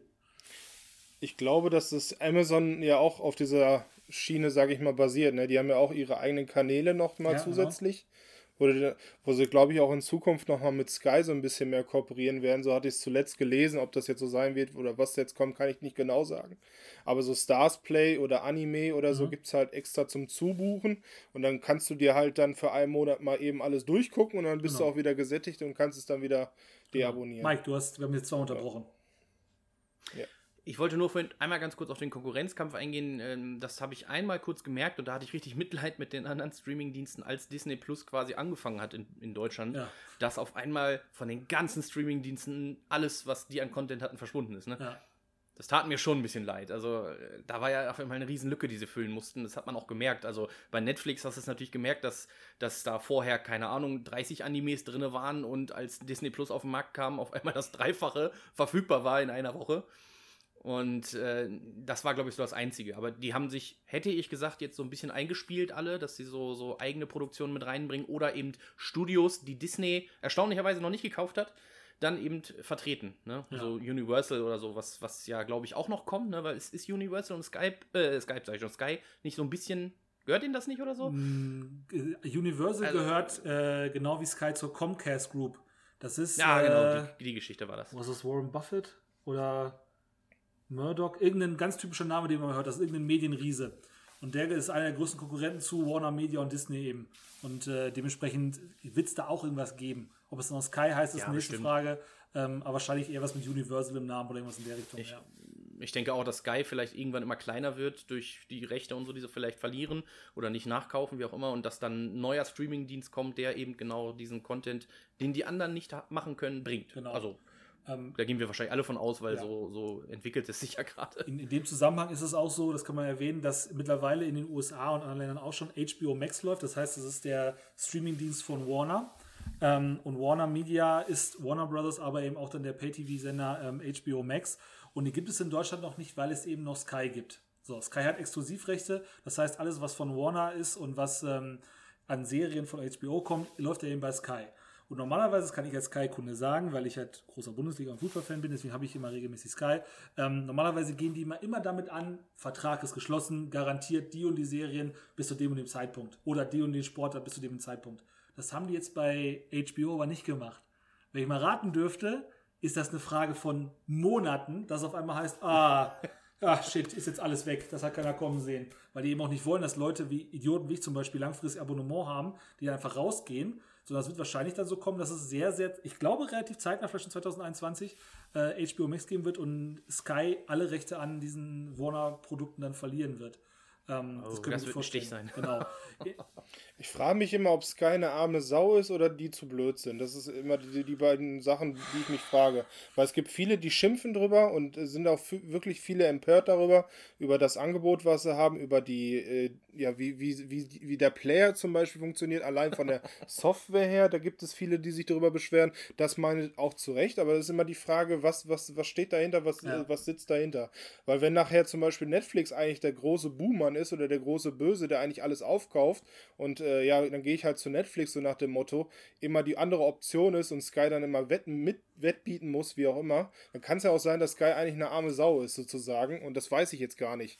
Wie, ist ja wahrscheinlich auch nur ein Empfinden sozusagen, ja. aber für mich ist Sky eigentlich eher das Böse. Ist, ist es auch ein Stück weit irgendwie, ähm, allein schon, ja. weil die halt nicht diese flexiblen Zahlungsmöglichkeiten anbietet, wie es einfach jeder Konkurrent macht.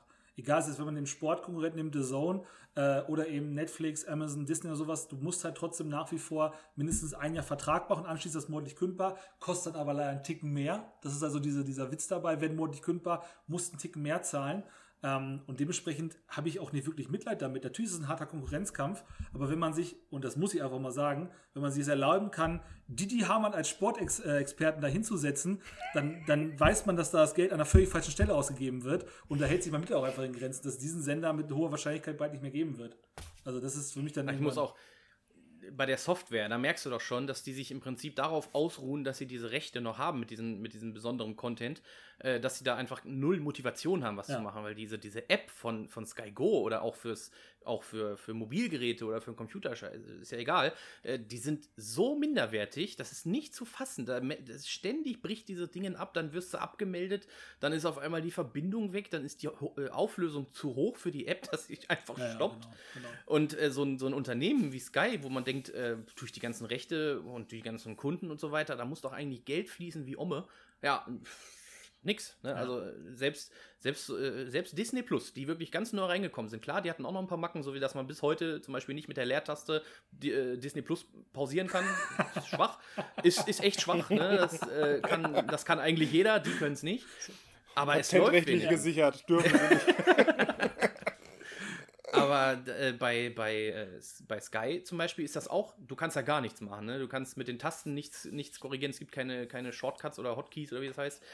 Und dadurch, dass sie auch ständig abbricht, ist es ja schwierig, das auch dann gemütlich zu gucken. Da ruhen die sich bestimmt drauf ja. aus. Und wenn die dann vielleicht mal einen von Latz kriegen, weil die Leute alle abspringen, naja, das wird auch ähm, nichts. Das ist nicht, nicht unmoralisch. Also.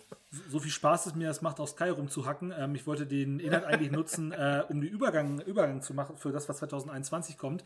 Denn wenn dann irgendwann mal äh, HBO Max bei uns in Deutschland kommen sollte, hat äh, nämlich HBO bzw. Warner eine sehr spannende Strategie für 2021, nämlich für die ganz großen Hollywood-Blockbuster, die sie geplant haben, veröffentlicht.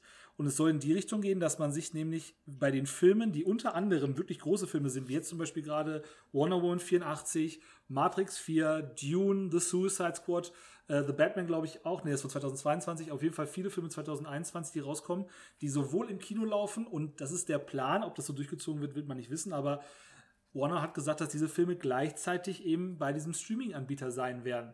Und das ist halt schon eine Ansage. Das ist wirklich eine Ansage. Das heißt, wir haben nicht mehr die wir müssen nicht ins Kino gehen, wenn wir diesen Film gucken wollen, sondern wir können uns adaptiv dafür entscheiden, wenn es dann irgendwann in Deutschland geht, im Rest der Welt wird es ja wahrscheinlich schon so sein, dass wir mit HBO Max diese Kinofilme zum, so wie man hört, zeitgleich, also wirklich gleicher Moment zu Hause gucken werden. Das ist eine, eine Sache, die 2021 passieren wird, die ich massiv spannend finde und aus deutscher Kinosicht auch mit ein bisschen Sorge sehe, muss ich gestehen. Das wird eine neue Ära einleiten, Ja. definitiv. Das ist Noch nie da gewesen. Nee, das ist nie da gewesen. Diese Entscheidung selber hat man nicht. Ähm, ich finde es tatsächlich überraschend, als ich gehört habe. Zur Erklärung, Warner Brothers wollte eigentlich diese ganzen großen Filme dieses Jahr rausbringen und musste das alles verschieben und hat dann eben diese Strategie gefahren, ähm, dass man jetzt zum Beispiel Ted ausprobiert hat im Kino. Der lief nicht, der, wie gesagt, das ist ein guter Film, aber er war nicht wirklich erfolgreich. Ähm, man hat äh, zudem äh, einen Film wie zum Beispiel Hexen, Hexen hieß der. Der lief einfach auch sofort bei HBO Max oder bei Sky eben auch in Deutschland. Ähm, und muss jetzt gucken, wie man diese, diesen guten Inhalt, den man hat, wie man das maximal rausschlagen kann. Und man probiert dann eben diese Strategie aus. Ähm, obwohl das alles sehr, sehr gute Filme sind, die 2021 kommen. Also speziell äh, The Suicide Squad, Squad vom, äh, wie heißt der Regisseur von ähm, Guardians of the Galaxy, wisst ihr das? Guardians of the Galaxy, ja. James genau. Gunn ist der? Gunn, Ja, genau, James James Gunn. ähm, wo ich mich sehr darauf freue. Ich finde Denis Villeneuve als Regisseur von Dune mega spannend. Das ist der Regisseur von Arrival zum Beispiel oder von Blade Runner äh, 2049 oder ähm, Sicario. Ähm, das sind alles super Das Filme. verspricht mysteriös zu werden. Genau, also bin ich sehr gespannt drauf. Und so einen Film so gleichzeitig ins Kino und auf den Stream zu bringen, das ist was ganz Neues, was ganz Interessantes, wo man echt gespannt sein darf, in welche Richtung das geht. Ähm, aber jetzt, um, es sei denn, du wolltest gerade noch Luft holen, was sagen? Nee, Gut, nee, alles nee, klar. alles gut. Mike? Mir ist noch, also was ich, was ihr vielleicht schon mal euch mit beschäftigt habt, äh, ich habe es mir nur mal angeguckt, dass das ja vielleicht in Deutschland dieses System aus Amerika ein bisschen näher bringt, das mit der allgemeinen Kinokarte. Ne? Ich weiß nicht, da haben wir schon mal darüber gesprochen. Das ist ja ein, für mich ein tolles System, weil ich gehe immer weniger ins Kino, weil es einfach so ist, ich würde mir gerne eine Monatskarte kaufen. Da bin ich absolut dafür. Und zum Beispiel das UCI in ja, überall gibt es das ja. Die bieten das ja an und zu einem wirklich vernünftigen Preis. Ich glaube, was war das? 23 Euro pro Monat und dann kannst du jeden Film. unrunde Summe, ja. Ne, dann kannst du jeden Film gucken. Und zwar so oft du willst, ist es total Wurst. Du musst eigentlich nur noch die Getränke und so weiter bezahlen. Und selbst dafür kriegst du dann noch Kinopunkte, die dir dann Rabatt verschaffen und so. Ein geiles System. Aber eben nur in diesem einen Kino funktioniert Ja. das dann, beziehungsweise in dieser einen Kette. Und in Amerika, so wie ich das gesehen habe, haben die tatsächlich für alle Kinos, Genau. also so, so, so ein Verbund, eine Karte, wo die alles mit gucken können. Und wenn ich diese Karte kriegen würde in Deutschland, du glaubst nicht, dann würde ich definitiv jeden Monat wahrscheinlich acht, neun Mal im Kino sein oder schon am Wochenende. Ja. Würde ich das Ding jetzt voll haben. Aber das gibt's leider nicht. Und vielleicht ist es ja so, dass dieses, ja, dass die, Kino jetzt, die Kinos jetzt umdenken müssen. Sie verdienen vielleicht ein bisschen weniger Geld an manchen Ecken. Vielleicht verbinden sie sich zu einem großen Konstrukt und es lebt wieder auf. Kann ich mir sehr gut vorstellen. Das ist eine gute Überlegung. Haben wir gar nicht drüber nachgedacht. Ähm, sehe ich genauso. Dieses Q-Ticket ist eine super Sache. Wenn du wirklich sagen kannst, du kannst so oft wie du willst, wirst dir noch viele Ja. Filme angucken, die sonst durch die Lappen gehen würden. Gerade was so, ich sag mal, so ein bisschen Nischenfilme sind, nicht die großen Blockbuster, aber vor allem so Filme, die sonst schnell verschwinden würden. Äh, kann Ja, gut sein, weil- dass der Kinomarkt darauf so reagiert. Ist nicht blöd, die Überlegung. Kann gut sein. Und dann hätten sie ja auch eine feste Einnahmequelle, weil mich hat schon immer, also diese, diese Veränderung im Kino hat mich dann einfach ein bisschen abgeschreckt, dass man einfach früher, äh, Christopher, du weißt, es ist unser Dorfkino, ja, da war es doch so, du konntest einen Film, den Film konntest du zweimal gucken und hast immer noch weniger Geld ausgegeben als für die DVD. Ja. Und heute, heute kannst du den Film einmal gucken in so einem großen Kino, davon könntest du dir zwei DVDs kaufen. Ja, genau. Das ist, ähm, das, das schreckt mich einfach ab, aber ich wäre natürlich bereit, einen festen Betrag zu bezahlen, wenn ich dafür jeden Film gucken kann. Und dann hätten sie ja wie Netflix, Amazon und so weiter, hätten sie quasi einen festen Bestand. Sie könnten sich auf das Geld sozusagen verlassen und damit rechnen, damit arbeiten. Wär, wär, ja, würde vielleicht viele auch retten. Ja, ne? definitiv. Ähm, ja, gar nicht blöd. Habe ich darüber nachgedacht. Finde ich tatsächlich äh, vielleicht durchaus nachvollziehbar, dass man das als ähm, Überlegung nimmt. Ähm, vielleicht kommt es so, hoffentlich kommt es so. Ähm, auf was freut ihr denn noch 2021? Mal abgesehen davon, dass bitte immer wieder Kinos überhaupt aufmachen. Meinst du jetzt an Filmen, was wir Ja, was, was freut euch 2021? Ja, n- nicht, keine Ahnung, auf welche Feiertage, sondern schon Ja, an Film und Serien. Also, du hast jetzt ja schon Disney Plus erwähnt mit den ganzen, ähm, äh, sag mal, Fortsetzungen, die ja bei Star Wars angekündigt sind und du hast jetzt schon HBO Max erwähnt und das sind, glaube ich, so die Brecher. Deswegen ist es jetzt die Frage, was so in diesen Nischenbereichen, was ich noch nicht oder was ich so am Rande wahrgenommen habe, wo ich mich noch drauf Ja, freue. Ich glaube, Ja, da, zum Beispiel so ein, so ein es Ja. kommt dann ja hoffentlich dann im, im Mai, glaube ich, endlich mal wieder ein Marvel-Film raus. So, ja, das ist doch mal eine Sache, da kann man sich doch freuen, oder nicht? Genau. Ja. Aber ich muss ja sagen, meine größte Vorfreude ist ja wirklich auf Wonder Woman, auf äh, dem Snyder Cut in Anführungsstrichen Okay. und äh, ja, alles, was dann kommt. Das ist halt wirklich bei mir auf Platz 1. Da habe ich richtig Bock drauf, ehrlich Okay. gesagt. Ja. Also, Ich freue mich mega, weil ich habe mir hier eine Liste aufgemacht, was alles 2021 erscheinen soll, vermeintlich. Also äh, wir müssen ja erstmal hoffen, dass es auch so kommt. Und ich finde es total toll, dass so anderthalb, jeder anderthalbte Film ist eine Zahl dran, also eine Fortsetzung. Aber das sind Fortsetzungen von Kracherfilmen wirklich. Und wenn du dann so jeder zweite, dritte Film ist ein Reboot, ne, von irgendeinem anderen Film, den es schon mal gab und nur so ein paar neue dazwischen. Und da freue ich mich mega drauf. Also da sind ja Sachen wie Fast and Furious 9, Matrix 4, Suicide Squad 2, Conjuring 3, also überall ist eine Zahl mit dran. Und wenn man das mal googelt, dann steht auch eben äh, zum Beispiel 2021 das Jahr der Fortsetzungen. Äh, ich bin total gehypt, weil das sind nicht irgendwelche No-Name-Filme, die da fortgesetzt werden, sondern alles Blockbuster und Hollywood-Streifen. Also, boah, hier, Ghostbusters Legacy. Oh, Leute, bin ich voll dabei. Der, der Trailer ist da mega geil, ne? Der macht richtig Bock. Also da weißt du, dass es halt erstmal wieder weg von dem, was Ghostbusters als Reboot ja schon mal gewesen ist in weiblicher Form. Und ja, die gesagt haben, nee, wir machen das jetzt erstmal down to earth. Erstmal nochmal Bill Murray ja. da rein, reingelegt und dann wollen wir mal gucken, ob wir das hinkriegen. Ja, stimmt, das ist echt cool. Macht viel, viel Hoffnung. Ja, keine Frage. Also wirklich, wirklich viel, viel Energie reingesetzt, hätte ich gesagt, in die Fortsetzung, so wie das aussieht. Auch allein schon die Cover, das ist ja, man ist ja gehypt bis zum geht nicht mehr. Venom, der zweite Teil. Oh, Leute. Super. Ich habe, glaube ich, persönlich auch Bock auf diesen äh, neuen Kingsman, der ja The Kingsman. wahrscheinlich The, The Beginning. Genau. Ja. The Beginning dann sein wird. Das ist auch so ein, also wir haben ja auch schon über die Reihe gesprochen, das ist ja wirklich so ein eigenes Jargon fast schon. Es ist natürlich so ein bisschen Geheimagenten, es geht nur ein bisschen auch um Action, aber so wie Kingsman es macht, äh, ist ja wirklich eigen und da habe ich, also allein stilistisch weiß ich, dass ich da sehr, sehr gut abgeholt werde und da freue ich mich auch wirklich ich, drauf. Ich sehe gerade das Cover, ist das, ist das Lord Voldemort? Das ist Roy Fiennes, ja. Das ist, oh, das ist, das ist die, die Origin-Geschichte quasi zu Kingsman und dann soll sehr zeitnah, vielleicht 2022, spätestens 2023 dann, der dritte Teil voll, quasi folgen. Also es gibt erst einen, einen, Prequel und dann geht die, die Reihe mit Teil 3 mit den bekannten, wie heißt der denn, Exi? Oder wie heißt, wie heißt der nochmal? Exi. Exi, ähm, Exi. Äh, geht dann in der Reihenfolge weiter. Das soll sehr, sehr cool sein. Und Statesman soll doch, glaube ich, auch kommen in der Art. Das ist das ne? Spin-off quasi dazu. Ja, ja, genau. Das, das weiß ich ehrlich gesagt nicht. Ich habe nur die beiden gehört. Kann auch sein, dass die Statesman wieder eine große Rolle spielen. Das kann durchaus sein, ja. Das kann sehr gut sein. Es, stimmt es, dass auch ein neuer Sherlock geplant ist? ja, Sherlock Holmes 3 sehe ich hier gerade. mit Robert ja. Downey Jr.? Auch mit. Ja. Ach Quatsch. So, so steht es, so steht es zumindest in dieser Liste, die ich hier äh, aufhabe. Ist doch auch Guy Ritchie ne, als Regisseur, glaube ich, ne? Ist auch Guy das Ritchie. Das muss er ja. sein. Das kann nicht anders. Ah, Und cool. da habe ich das, also persönlich würde ich dann sagen, guck mal, Robert Downey Jr. mal wieder in einer anderen Rolle. Ja. Außer, obwohl Doolittle war er auch zuletzt, aber kann nicht zu sagen. Habe ich nicht gesehen. Gehört in die gleiche Kategorie für mich äh, wie Birds of Prey oder so. Die, ich habe den mittlerweile aufgrund eines naja, Anbieters, den wir vorhin schon in Kakao gezogen haben, der ist er mittlerweile. Äh, ich glaube, zehn mhm. Minuten habe ich geschafft. Wenn überhaupt. Und da muss ich ausmachen. Bin ich so von, gefallen. von Sherlock? Nee, von Doolittle. Nee, Doolittle. Ach, Doolittle. Oh, oh, nee, den habe ich noch nicht. Doolittle. Ist nicht gut. Ich, Ach, schade. Es ist, ist, hartes Urteil. Ich habe keine Ahnung. Irgendwo ist mir mal jetzt auch zu kostbar. Ich meine, ich mache so Blödsinn hier wie mit euch, aber ich dachte mir, da hört der Spaß auch irgendwann auf. Dann ist auch mal gut. Aber mit dem Downey Jr. trotzdem nicht gut? Ey, das ist ja. Also, vielleicht muss ich ihm mehr Zeit geben. Ähm, keine Ahnung. Die ersten zehn Minuten fand ich nicht so Schade, schade. Kommt vielleicht nochmal. Ja, die anderen Fortsetzungen, ich glaube, Matrix 4 ist ja auch schon von dir genannt mhm. worden.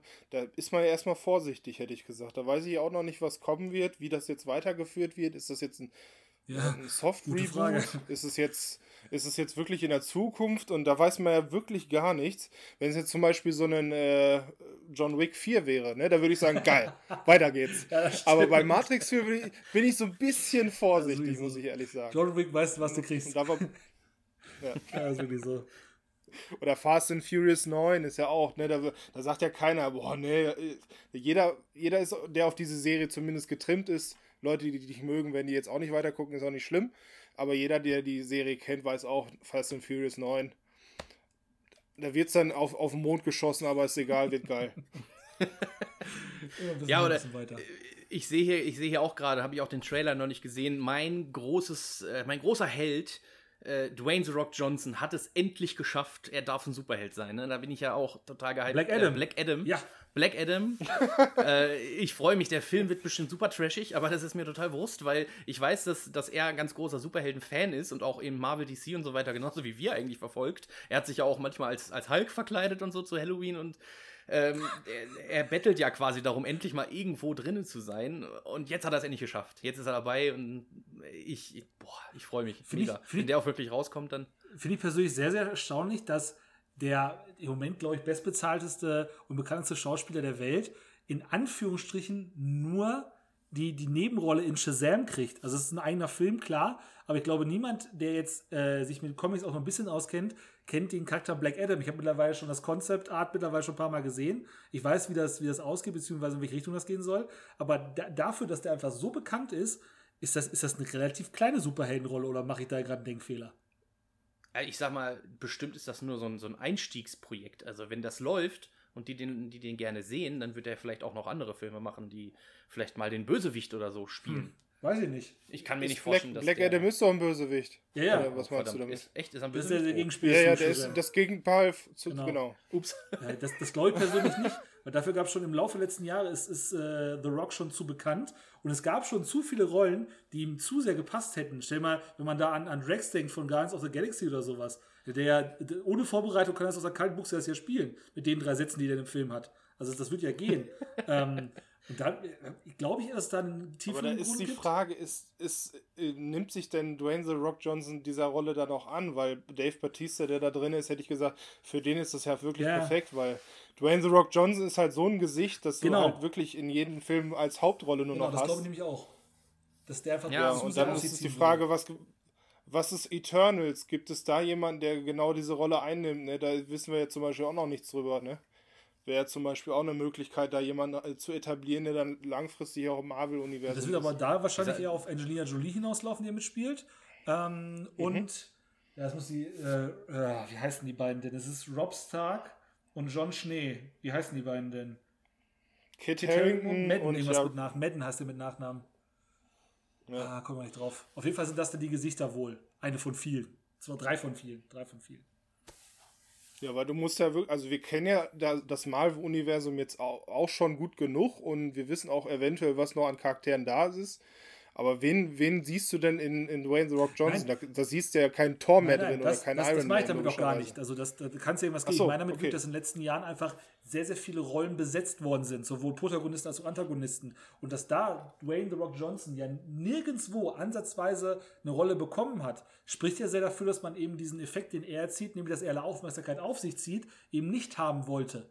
Das ist wahrscheinlich genau das, was dafür spricht, dass man sagt, okay, man gibt ihm jetzt erst nach so und so vielen Jahren, nach, nach zehn Jahren MCU, gibt man ihm eine Rolle und das auch noch bei, bei DC, ist ja, also entweder hat er sich mit irgendwem da verkracht oder hat Kevin Feige mal verprügelt oder sowas, oder aus irgendeinem Grund wird er halt nicht bei solche Filme in Betracht gezogen. Finde ich schon auffällig. Vielleicht, weil sein Charakter zu, zu markant ja, genau, ist, ne? dass genau. er einfach die Rolle verwässert. Das kann schon sein. Außerdem, was wir ja auch durch Fast and Furious jetzt mitgekriegt haben, dass er schon ziemlich selbst verherrlichend ist. Also ja. er ist ja deswegen ausgestiegen aus der ganzen Geschichte jetzt von Fast and Furious, weil er ähm, quasi nicht als, als, als zweite Hauptrolle oder Nebenrolle neben äh, Vin Diesel existieren möchte, sondern eben als Hauptfigur. Das heißt, er wird eher diese Sparte, hat er ja selber gesagt, mit äh, Hobbs Shaw weiterführen. Und vielleicht auch natürlich das als Problem, ne? dass er einfach sagt, ich will jetzt hier nicht so, so als Nebenheld oder so existieren, der nicht so wichtig ist, so, so wie bei, ähm, wie heißt er denn, Doctor Strange zum Beispiel, das war ja auch, da haben sie ja Mats Mikkelsen echt äh, fast schon schwach verwurstet, ne? wie schnell ja. er wieder weg war. Oh, ich glaube, das, sowas würde der sich auch nicht antun. nee, wahrscheinlich nicht. Kann auch gut sein, dass ihm das einfach zu wenig ist. Kann, kann sein, ja. Ich fand es nur auffällig, das ist alles, was ich mir sagen wollte. Das ist untypisch für, für ja, ja, den doch, größten Hollywood-Schauspieler eigentlich mittlerweile ist. Den erfolgreichsten auf jeden Fall, so muss man es ja sagen. Ähm, ja, das war jetzt mal quergeschossener Ausblick auf 2021. Da waren ja ganz viele Sachen dabei.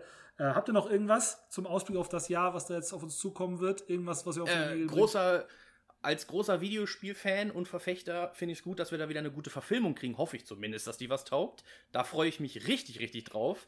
Uncharted mit Tom Holland. Ah, natürlich. Also in, wenn man einfach mal die Videospiele noch mal nicht vergessen möchte und dann so eine Verfilmung kriegt mit so einem unfassbar guten Schauspieler. Ich habe da ja, also wir alle haben wahrscheinlich schon Setaufnahmen gesehen, ähm, der sich dann auch dann eben am Set wohl unterhalten hat mit dem, der das im Spiel darstellt, damit sie so ein bisschen sich abgleichen können. Oh, ich bin ja sowas von gehypt, ne? Uncharted, mega Reihe. Habt ihr wahrscheinlich sogar beide gespielt, ne? Ja, das Lustige ist ja eigentlich, dass es basi Uncharted basiert da, sag ich mal, auf Tomb Raider und Tomb Raider basiert auf Indiana Jones, ne? Und dann hast du dann so einen geschlossenen Kreis jetzt. Genau. weil, weil es ist ja wirklich Abenteuerfilm als Spiel und es ist perfekt inszeniert als Spiel. Das ist ja ein Film, was du da spielst. Das ist ja, sagen wir mal, bis auf ein paar Schusssequenzen immer alles filmreif und tauglich. Also zumindest, wenn das Rätsel gelöst wird, ne? die Rätselpassagen ja. ja. logischerweise nicht. Aber allein alles andere an Inszenierung, ich denke nur an diesen Zug in Uncharted 2, das ist filmreif. Ja, ganz, kann, kann ich nicht anders sagen. Ich persönlich bin noch ein klitzekleines bisschen skeptisch, klitzekleines bisschen, weil ich persönlich halt immer in der Rolle äh, Nathan Fillion gesehen habe. Ja. Den von Firefly oder Castle. Ähm, den den sehe ich da auch in den Spielen, ist eine der ganz, ganz wenigen Videospielreihen, die ich komplett durchgespielt habe. Ich glaube, so die einzige, von dem man das sagen kann. Ähm, und tatsächlich ist es so, dass ich äh, ihn da immer auch drin gesehen habe. Ich kenne diese Rolle schon ein paar Jahre und habe mir gedacht, boah, der ist das doch. Und ich mag Tom Holland total gerne. Ähm, und ich weiß auch, dass dieser Film eher beim jungen äh, Nathan Drake einsetzen muss. Aber ich, es will, er wird es schwierig haben, mit meiner Erwartungshaltung von Nathan Fillion irgendwie einherzugehen. Das wird nicht ich so Ich hoffe mal, dass, dass Tom Holland sich diesen kleinen Minifilm mit Nathan Fillion anguckt, genau, dass genau. er so ein bisschen den Charme aufnimmt. Ja. Den, den, den Fanfilm ist, glaube ich, ne? Auf YouTube ist der. Ja, ja, genau. Ja, genau, genau, genau. Aber wie gesagt, grundsätzlich freut man sich natürlich sehr darauf, ähm, was da 2021 kommt. Vor allen Dingen dann Uncharted und die anderen großen Blockbuster. Ähm, ja, wenn es für Außer nichts mehr gibt, dann haben wir ja fast das Schönste vergessen, was es 2020 Neues gab, nämlich uns, nämlich unseren Podcast, oh. der war gar nicht erwähnt. ähm, ich wollte die Gelegenheit hier einmal nutzen, ähm, mich da bei euch zu bedanken, dass wir das jetzt diese paar Monate jetzt mittlerweile durchziehen, mittlerweile schon auf ein paar Folgen gekommen sind. Ähm, mir macht es nach wie vor richtig viel Spaß. Ähm, wir werden es dementsprechend noch eine ganze Ecke so weitermachen, wenn wir äh, weiterhin Zuschauer erreichen können, die Lust auf das haben, was wir Zuschauer so finde ich gut. Zuhörer, genau, Zuschauer, Zuschauer und Zuriecher, wenn wir die alle erreichen können. Ähm, ich hoffe, es macht euch genauso viel Spaß wie, wie mir. Ähm, und das werden wir dementsprechend dann auch im kommenden Jahr in 2021, egal wie es weitergeht, uns wird es weiterhin geben, das als kleines Versprechen für die Zukunft. Dementsprechend bedanke ich mich bei euch, sowohl bei euch beiden als auch bei euch Zuhörern. Kurz überlegt, Zuhörern. Ähm, ich wünsche euch schon mal einen guten Rutsch für die Leute, die es im neuen Jahr hören. Frohes Neues und bis dahin macht's gut und ciao, ciao. Macht's gut. Tschüss. Das war Nördlich der Mauer der Film- und Serienpodcast.